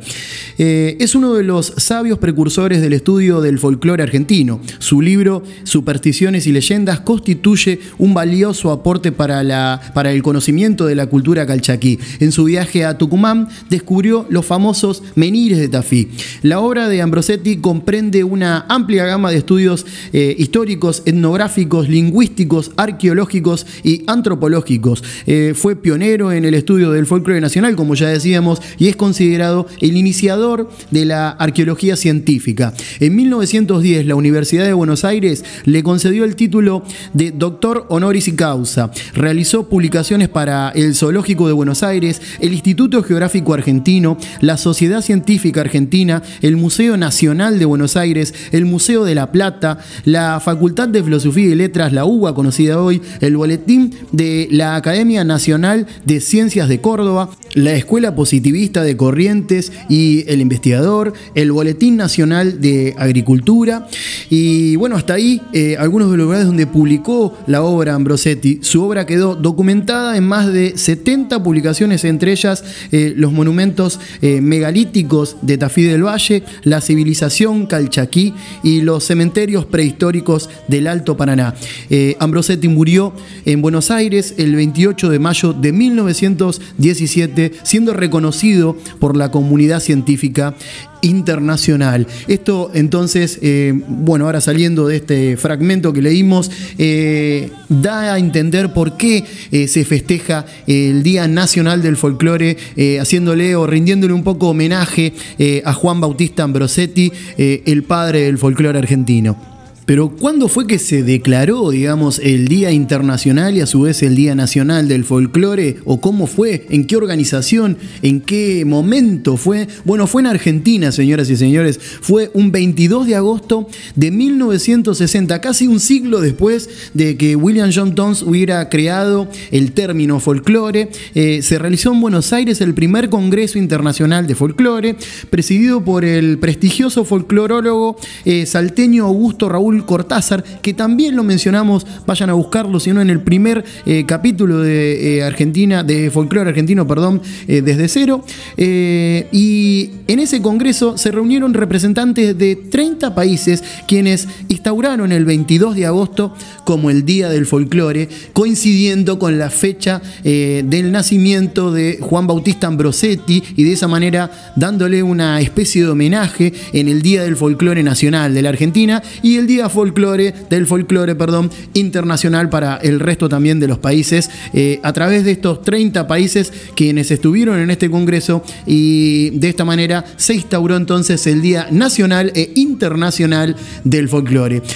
Esto ha sido todo por hoy, un breve repaso de por qué se festeja hoy este día tan importante para todos nosotros los amantes de la cultura nacional y para los amantes de la cultura de cada país, el folclore de cada país, por eso les digo que no nos eh, cerremos nada más que a lo nuestro. Es muy interesante cada vez que visitamos un país tratar de buscar un poco eh, en las entrañas de él y encontrar su folclore. Y ahí nos vamos a encontrar verdaderamente con quiénes fueron los habitantes, eh, los primeros habitantes y, cuáles fueron todas sus costumbres del país en el que estemos pisando suelo en ese momento. nada más les agradezco a todos por estar junto a nosotros como siempre en este segmento y los invitamos a recorrer todo el resto de segmentos que también tenemos en este tu canal de podcast, todo, todo igual nada. Gracias y hasta pronto.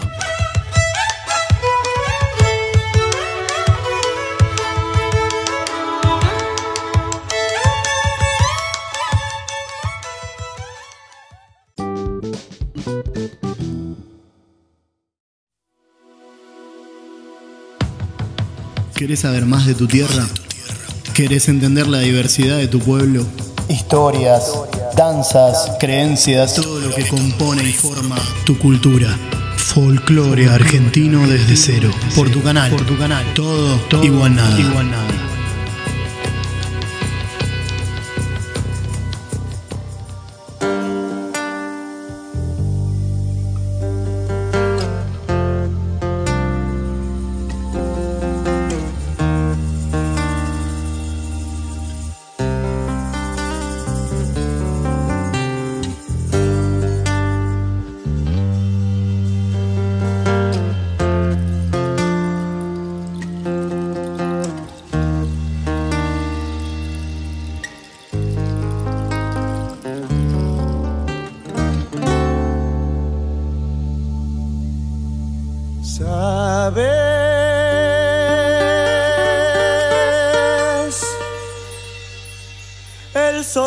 Sol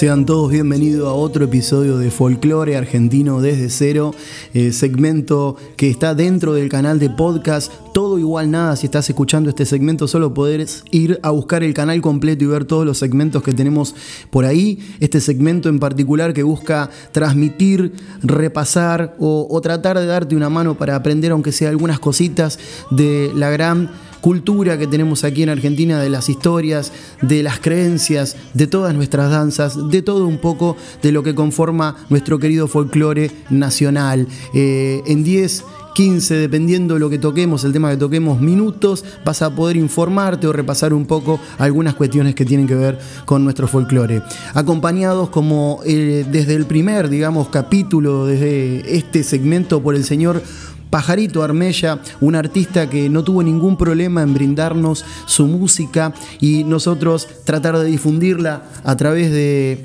este episodio para que sea aún más conocido, un artista de lujo que tiene nuestro país y que está haciéndose de a poco cada día un poco más conocido o más popular, como le podríamos decir.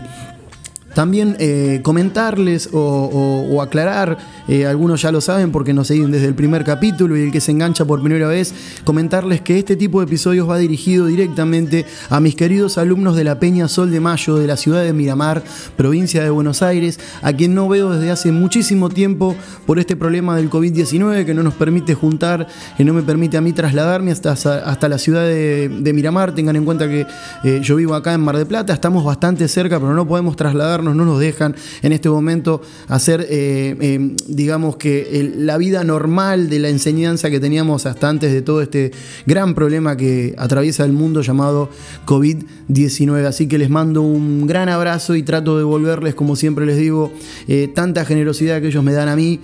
a través de estos pequeños episodios de repaso que podemos dar de todo nuestro folclore. algún poeta alguna vez dijo, una música en la noche y en el aire una esperanza, la samba juega su juego, ronda de amor sin palabras. A modo de presentación con este pequeño poeta de alguno que anduvo por ahí tratando de escribir, como tantos otros, a esta hermosa danza llamada samba. Hoy vamos a hablar de la samba, una danza que se ha expandido brutalmente a través de todo nuestro país a lo largo y a lo ancho, como muy pocas eh, danzas lo han podido hacer, como puede ser la chacarera, otra que se baila en absolutamente todo el país. Bueno, la samba tiene la misma particularidad. Una danza que proviene, eh, podríamos decir, como una de las últimas descendientes de la antigua zamacueca peruana, que a su vez proviene del fandango español, eh, una danza española a la que Digamos que aquí en, la parte de Sudamérica se le agregó el pañuelo, se trató de conservar bastante de ella y se le agregó el, pañuelo a forma de, de, acriollarla un poco. De ahí vendría a ser el origen, el corazón de lo que aquí conocemos como samba hablando un poco del origen del nombre de esta danza, una danza que tiene, eh, como en todas las danzas argentinas, varias fuentes eh, con alguna que otra eh, diferencia, tiene tres posibles significados. El primero, relacionado directamente con el calificativo designado por los españoles para los hijos de esclavos africanos e indígenas, a los cuales le llamaban zambos o zambas, de ahí podría venir la, la palabra zamba como tal. El segundo, que remite un poco al cortejo o al movimiento de los gallos para conquistar a las gallinas, que se llama de la misma manera que esta danza. Y el último, y por ahí un poco más polémico, pero que tiene una un significado que podría ser posible también es eh, la propia deformación de la palabra zamacueca tras el paso del tiempo y, el cambio eh, cultural. Como samba aparece anotada por primera vez en recuerdos de 30 años de José Sapiola, que la definió como muy popular en Chile entre los años 1812 y 1830, y luego nuevamente aparece apuntada por María Graja en el 5 de septiembre de 1822 en su diario de residencia en Chile. Eh, fue conocida con varios nombres, amacueca, cueca, cueca chilena y marinera. Justamente eh, con el pasar del tiempo y, debido a la popularidad que tuvo en Chile y su extensión también del nombre eh, de cueca chilena, al llegar al Perú digamos que no fue del todo bienvenida. Eh, tengamos en cuenta que eh, peruanos y chilenos han tenido algunas diferencias a lo largo de toda su existencia y esto derivó en que luego de algún tiempo Abelardo Gamarra, más conocido como el Tunante, como seudónimo, cambió el rótulo de chilena por el de marinera en homenaje a las hazañas del Huascán, un buque de la Marina peruana. Podemos decir entonces que esta danza ha tenido un ida y vuelta largo, expandiéndose por toda Sudamérica, eh, yendo para el lado de Chile, volviendo hacia el Perú, donde, como decíamos hace un momento, primero se llamaba Zamacueca y luego termina eh, llamándose Marinera o, haciéndose más conocida como, como Marinera. Y en nuestro país dirás vos, eh, ¿cómo ingresó? Bueno, hay dos posibles formas de ingreso de esta danza. Muchos sostienen que se metió por el lado de Mendoza, allá en la cordillera, teniendo en cuenta que en Chile era tan popular, ingresó por ahí y luego se expandió hacia otra parte. Y hay otras, eh, digamos que versiones que dicen que además de meterse por el lado eh, de Chile, donde se transformó después en lo que hoy conocemos como la cueca cuyana, porque la samba y la cueca sabemos bien que son bastante hermanas entre sí, también puede haber sido por el norte directamente eh, bajando desde el Perú y metiéndose por la provincia de Jujuy y Salta, que también se expandiera la Zamacueca hasta llamarse directamente Zamba. Esas son las dos posibilidades que tenemos. Eh, de expansión, por decirlo de alguna manera, dentro de nuestro país. Y ahora vamos a hablar un poco del tema de la coreografía, eh, que como siempre eh, tenés dos o tres versiones de una posible coreografía, aunque tenemos que entender que la samba es de libre interpretación, por lo tanto, si bien hay marcado algún tipo de coreografía, los bailarines terminan desarrollando movimientos y hablando un poco con el, el pañuelo, esa conexión con el pañuelo, del cual podremos hablar en algún otro momento, de qué significa cada cada, postura del pañuelo, cada movimiento, eh, termina siendo, digamos que una danza, eh, como decía hace un momento, de libre interpretación.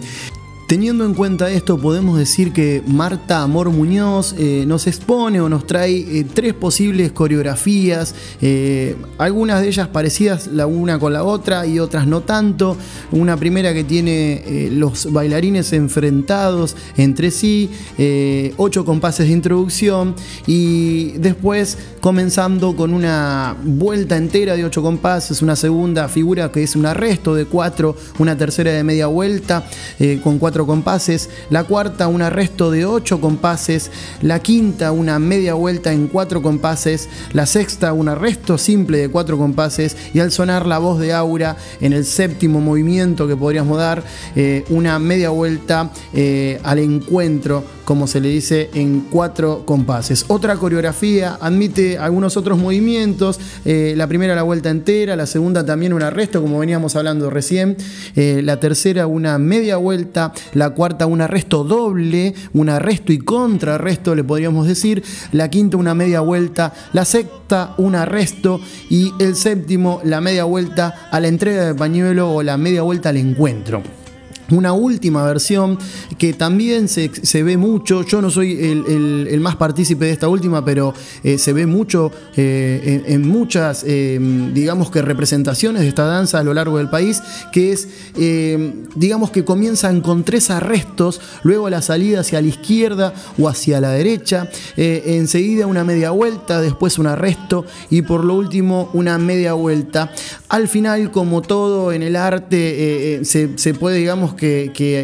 de ver un poco a cómo interpreta cada uno esta danza, teniendo en cuenta las posibilidades que hay, cuál va a ser la versión que elige como para representarla, pero no podemos olvidar lo que dijimos al principio de hablar de esta coreografía, eh, que es una danza de libre interpretación, por lo tanto eh, se pueden desarrollar algunas modificaciones eh, en la danza.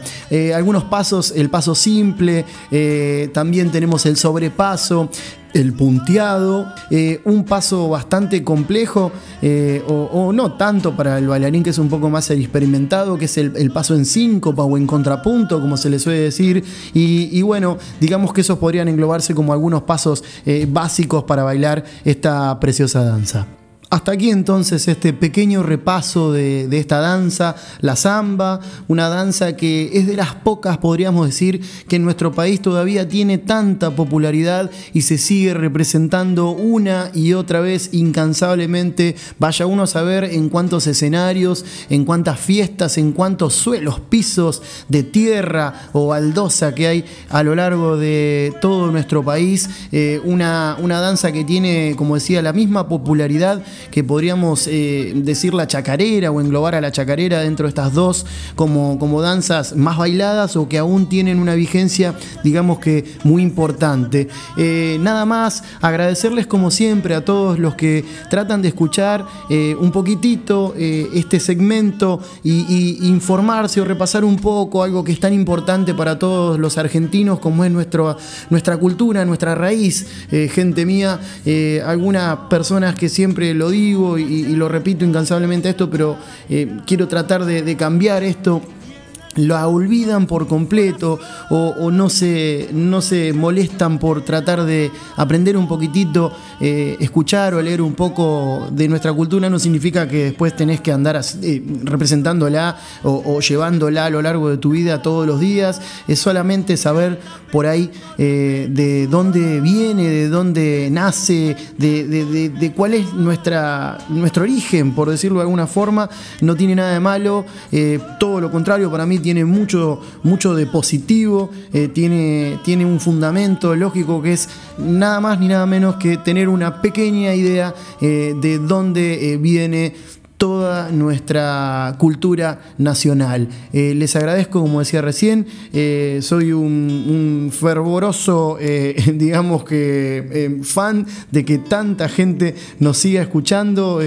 también estoy sorprendido y lo menciono a lo largo de distintos episodios de que así sea, porque cuando veo la lista de países no puedo creer, no puedo acreditar que haya más de, de 15 países donde nos levantan no solamente este episodio, sino el resto de todos los que hacemos dentro de este canal. Así que esto ha sido todo, les agradezco, les mando un abrazo enorme a todos y los, nos reencontramos en la próxima edición de Folklore Argentino desde cero en tu canal de podcast Todo Igual Nada.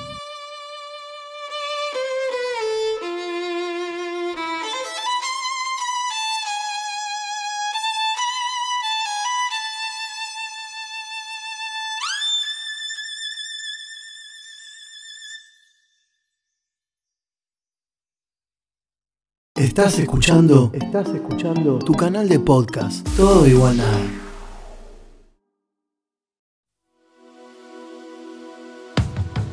¿Querés saber más de tu tierra? ¿Querés entender la diversidad de tu pueblo? Historias, danzas, creencias, todo lo que compone y forma tu cultura. Folclore argentino desde cero. Por tu canal. Por tu canal. Todo, todo igual nada. Igual nada.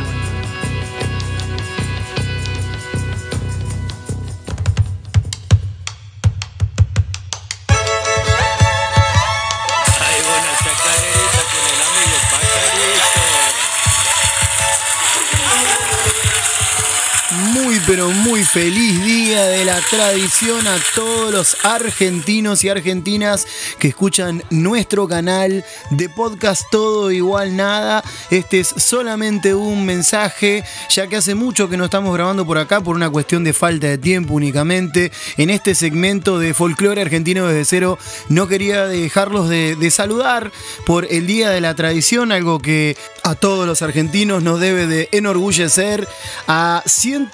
186 años del nacimiento, el natalicio del señor José Hernández, creador de una de las obras más importantes de la literatura argentina, el gaucho Martín Fierro, el Martín Fierro, una obra que no deja indiferente creo que a ningún argentino, que todos conocemos casi desde chicos y que quien no sabe algún, algún pequeño fragmento, algún verso de esa gran creación del señor José Hernández. No quiero dejar de saludar a toda la gran familia de Sol de Mayo de Miramar, de la ciudad vecina de Mar del Plata, Miramar. Eh, hace poquito pudimos visitar un poquito, un ratito Miramar y sentí toda esa sensación de estar volviendo a dar clases, aunque no fui a eso porque todavía no lo tengo permitido. Lamentablemente, al estar eh, cerca de todos ellos, la verdad es que se siente algo extraño en la piel. Les quiero mandar un fuerte abrazo, un saludo, un beso enorme a todos los bailarines, las bailarinas, a, a toda la comisión directiva, a todos, a todos en general, por este hermoso día de la tradición argentina. Nada más darles un abrazo a todos, eh, pedirles que sigan atados a este canal, que en este lugar, en este segmento también vamos a seguir subiendo. Ahora que volvamos a tener un poquitito más de tiempo, vamos a estar un poco más presentes. Les mando un fuerte abrazo y nuevamente un feliz, feliz día de la tradición.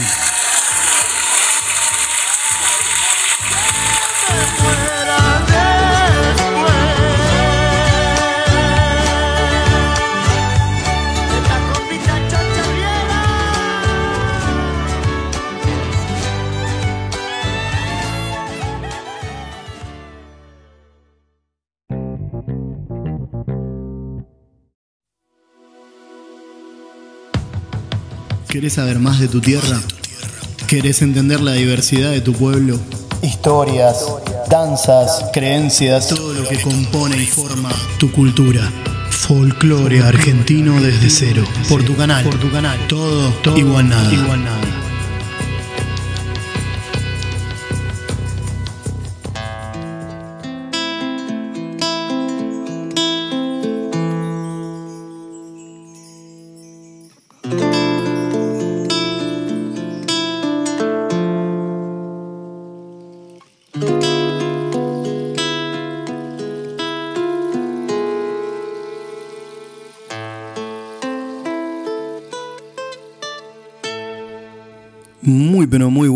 Buenas tardes o buenas noches, dependiendo siempre del horario en que nos escuches. Acá estamos en Todo Igual Nada con Folclore Argentino desde cero, este segmento dedicado pura y exclusivamente al folclore y la cultura argentina, eh, en un mes bastante especial, donde se festejó el Día de la Tradición hace muy poquitos días atrás, y teniendo en cuenta ese acontecimiento en particular, eh, vamos a hablar hoy un poco eh, de cómo se escribió cómo se llegó al Martín Fierro, cómo lo hizo José Hernández, su autor eh, y persona a la cual está dedicado, eh, eh, está elegido la elección justamente del Día de la Tradición en la República Argentina. José Rafael Hernández, como es su nombre completo, fue un militar, periodista, poeta y político argentino que se conoció obviamente mucho más a partir de su obra Martín Fierro, el gaucho Martín Fierro, pero bueno,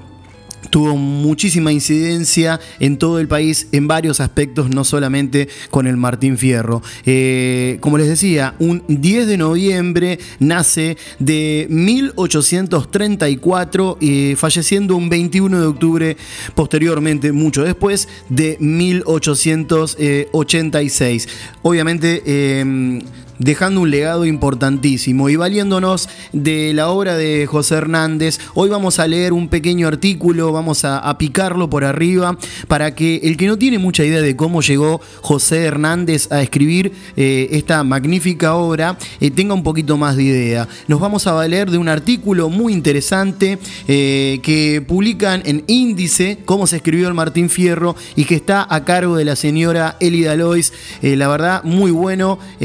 les recomiendo vayan a verlo. Eh, la idea es, ya les digo, repasar un poquito eh, cómo fue que llega, porque hay muchas cuestiones bastante interesantes, sobre todo para los que vivimos acá cerca de la ciudad de Mar del Plata, alrededores o en la misma ciudad de Mar del Plata, porque eh, tenemos que tener en cuenta de que gran parte de todo lo que, digamos que José Hernández empieza a ver o con lo que se empieza a mezclar con el gaucho de la Pampa Argentina, lo comienza a hacer cerca de acá de la ciudad de Mar del Plata, exactamente en la Laguna de los Padres, lo que hoy se conoce como el Museo José Hernández, que en su momento era una hacienda de, trabajo, de mucha prosperidad. Nos explica Elida Lois que en 1846, poco antes de cumplir los 12 años, José Hernández eh, sufre una afección en el pecho y su padre decide llevarlo consigo al campo, eh, por consejo del médico de aquel entonces, aunque eh, orientado en una clara dirección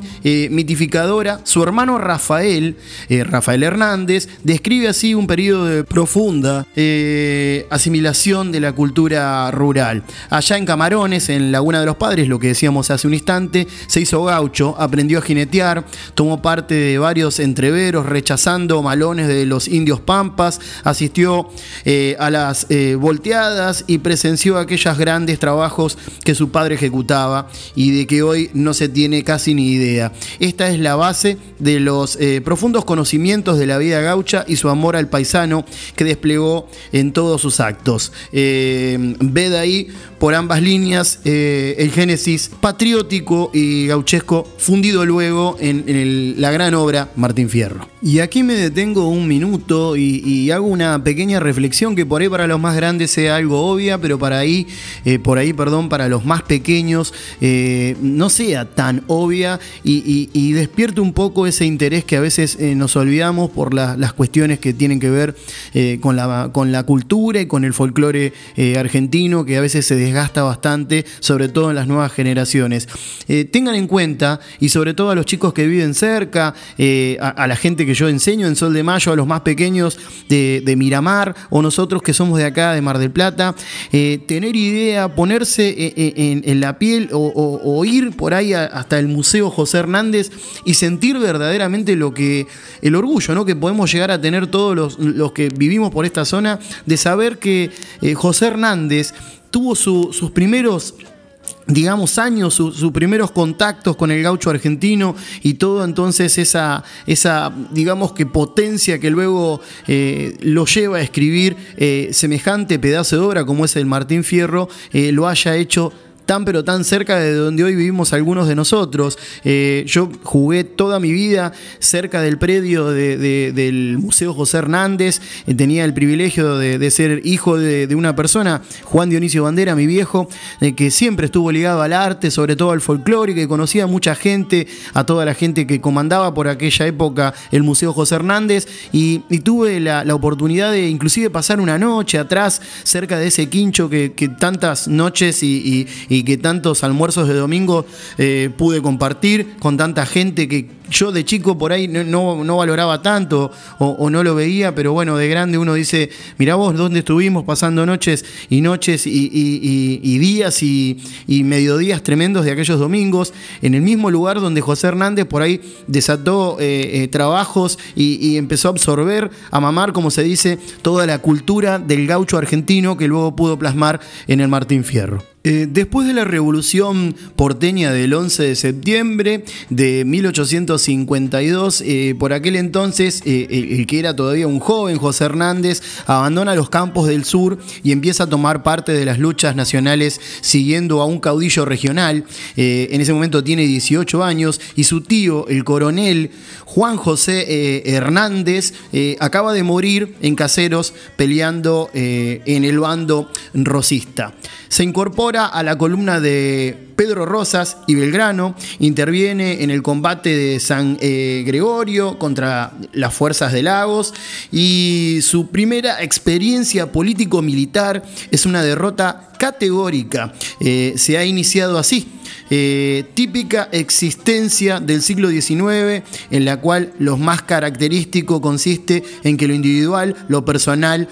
no se separa en absoluto de lo colectivo, se funde de hecho con lo colectivo a tal extremo eh, que una biografía se convierte en historia del país o por lo menos se integra de manera elocuente. En su número del 12 de agosto de 1854, la revista del Plata de Buenos Aires publica un documento en el que resuena ya la voz social que habría de escucharse eh, en el gaucho Martín Fierro 18 eh, años después. Una voz que representa claramente eh, una alianza de, de clases, la memoria descriptiva de los efectos de la dictadura sobre el jornalero y el pequeño hacendado de la provincia de Buenos Aires. Sus autores se identifican como pobres pastores y labradores de esta provincia y declaran que se sienten.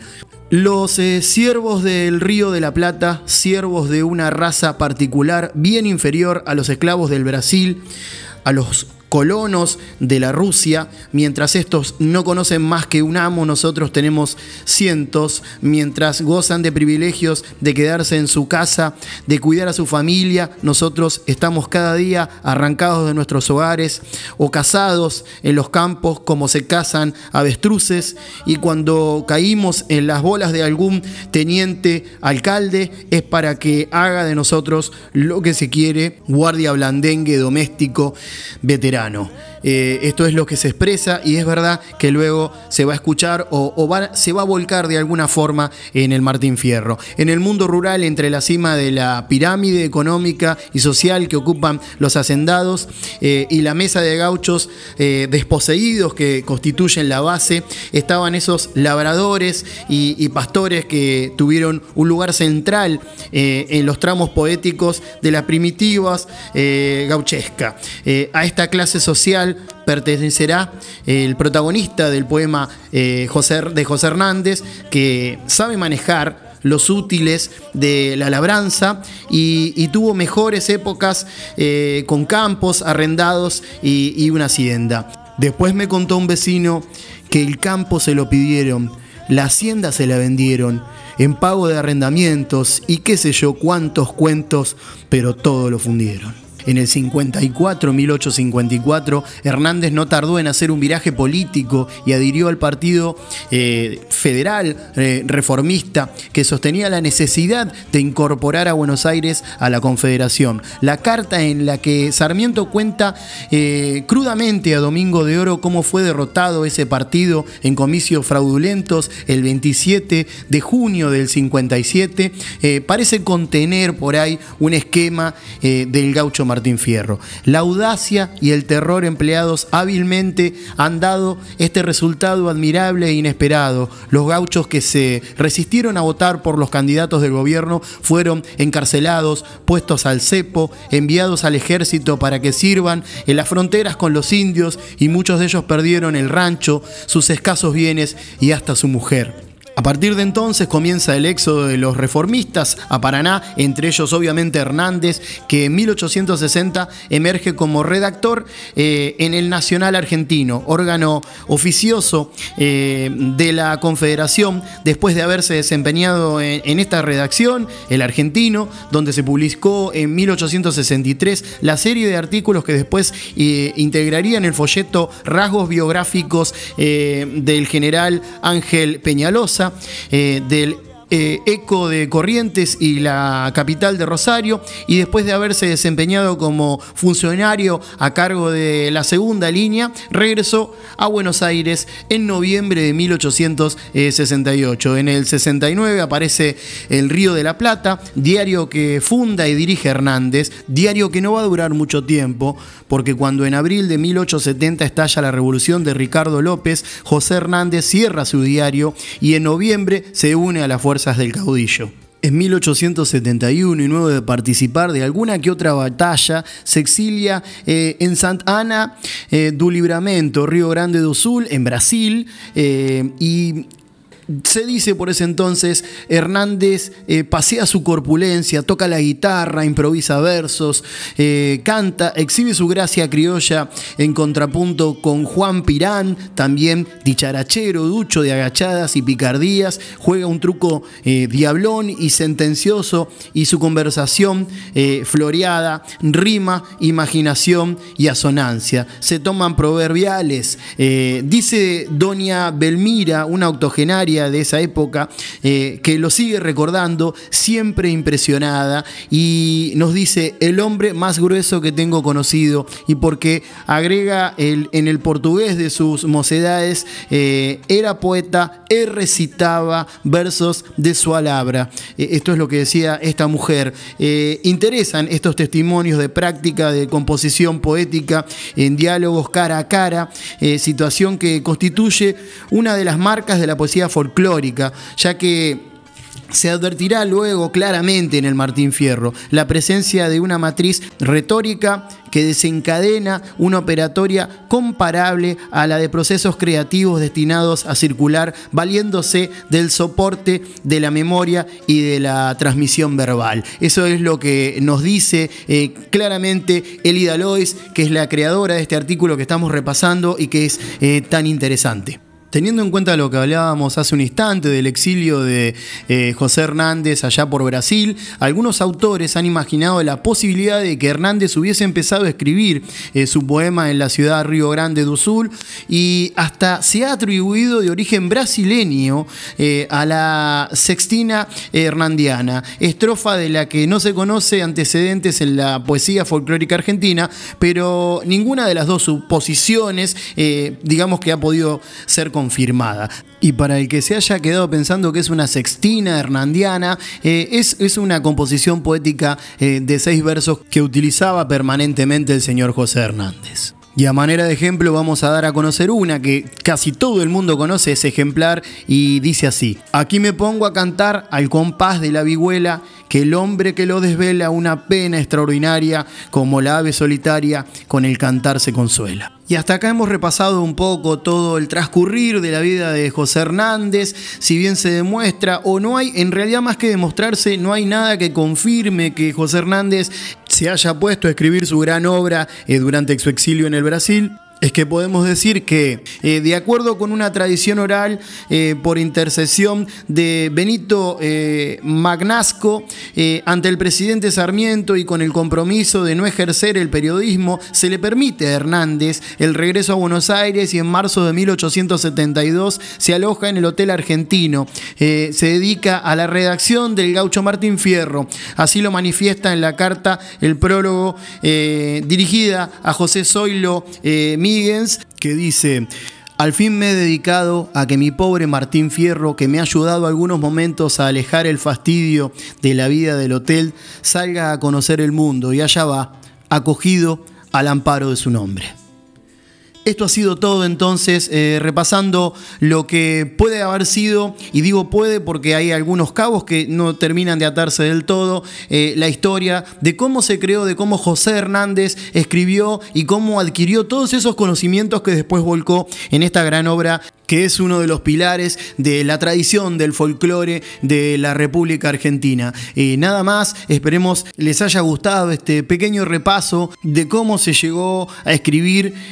el Martín Fierro a través de este gran artículo publicado eh, por Elida Lois, que los invito a lo busquen por internet, es muy fácil de encontrar y que lo repasen por completo ya que es eh, muy interesante. Los saludamos y los invitamos a seguir siempre conectados a este segmento Folclore Argentino desde cero y a este tu canal de podcast Todo Igual Nada.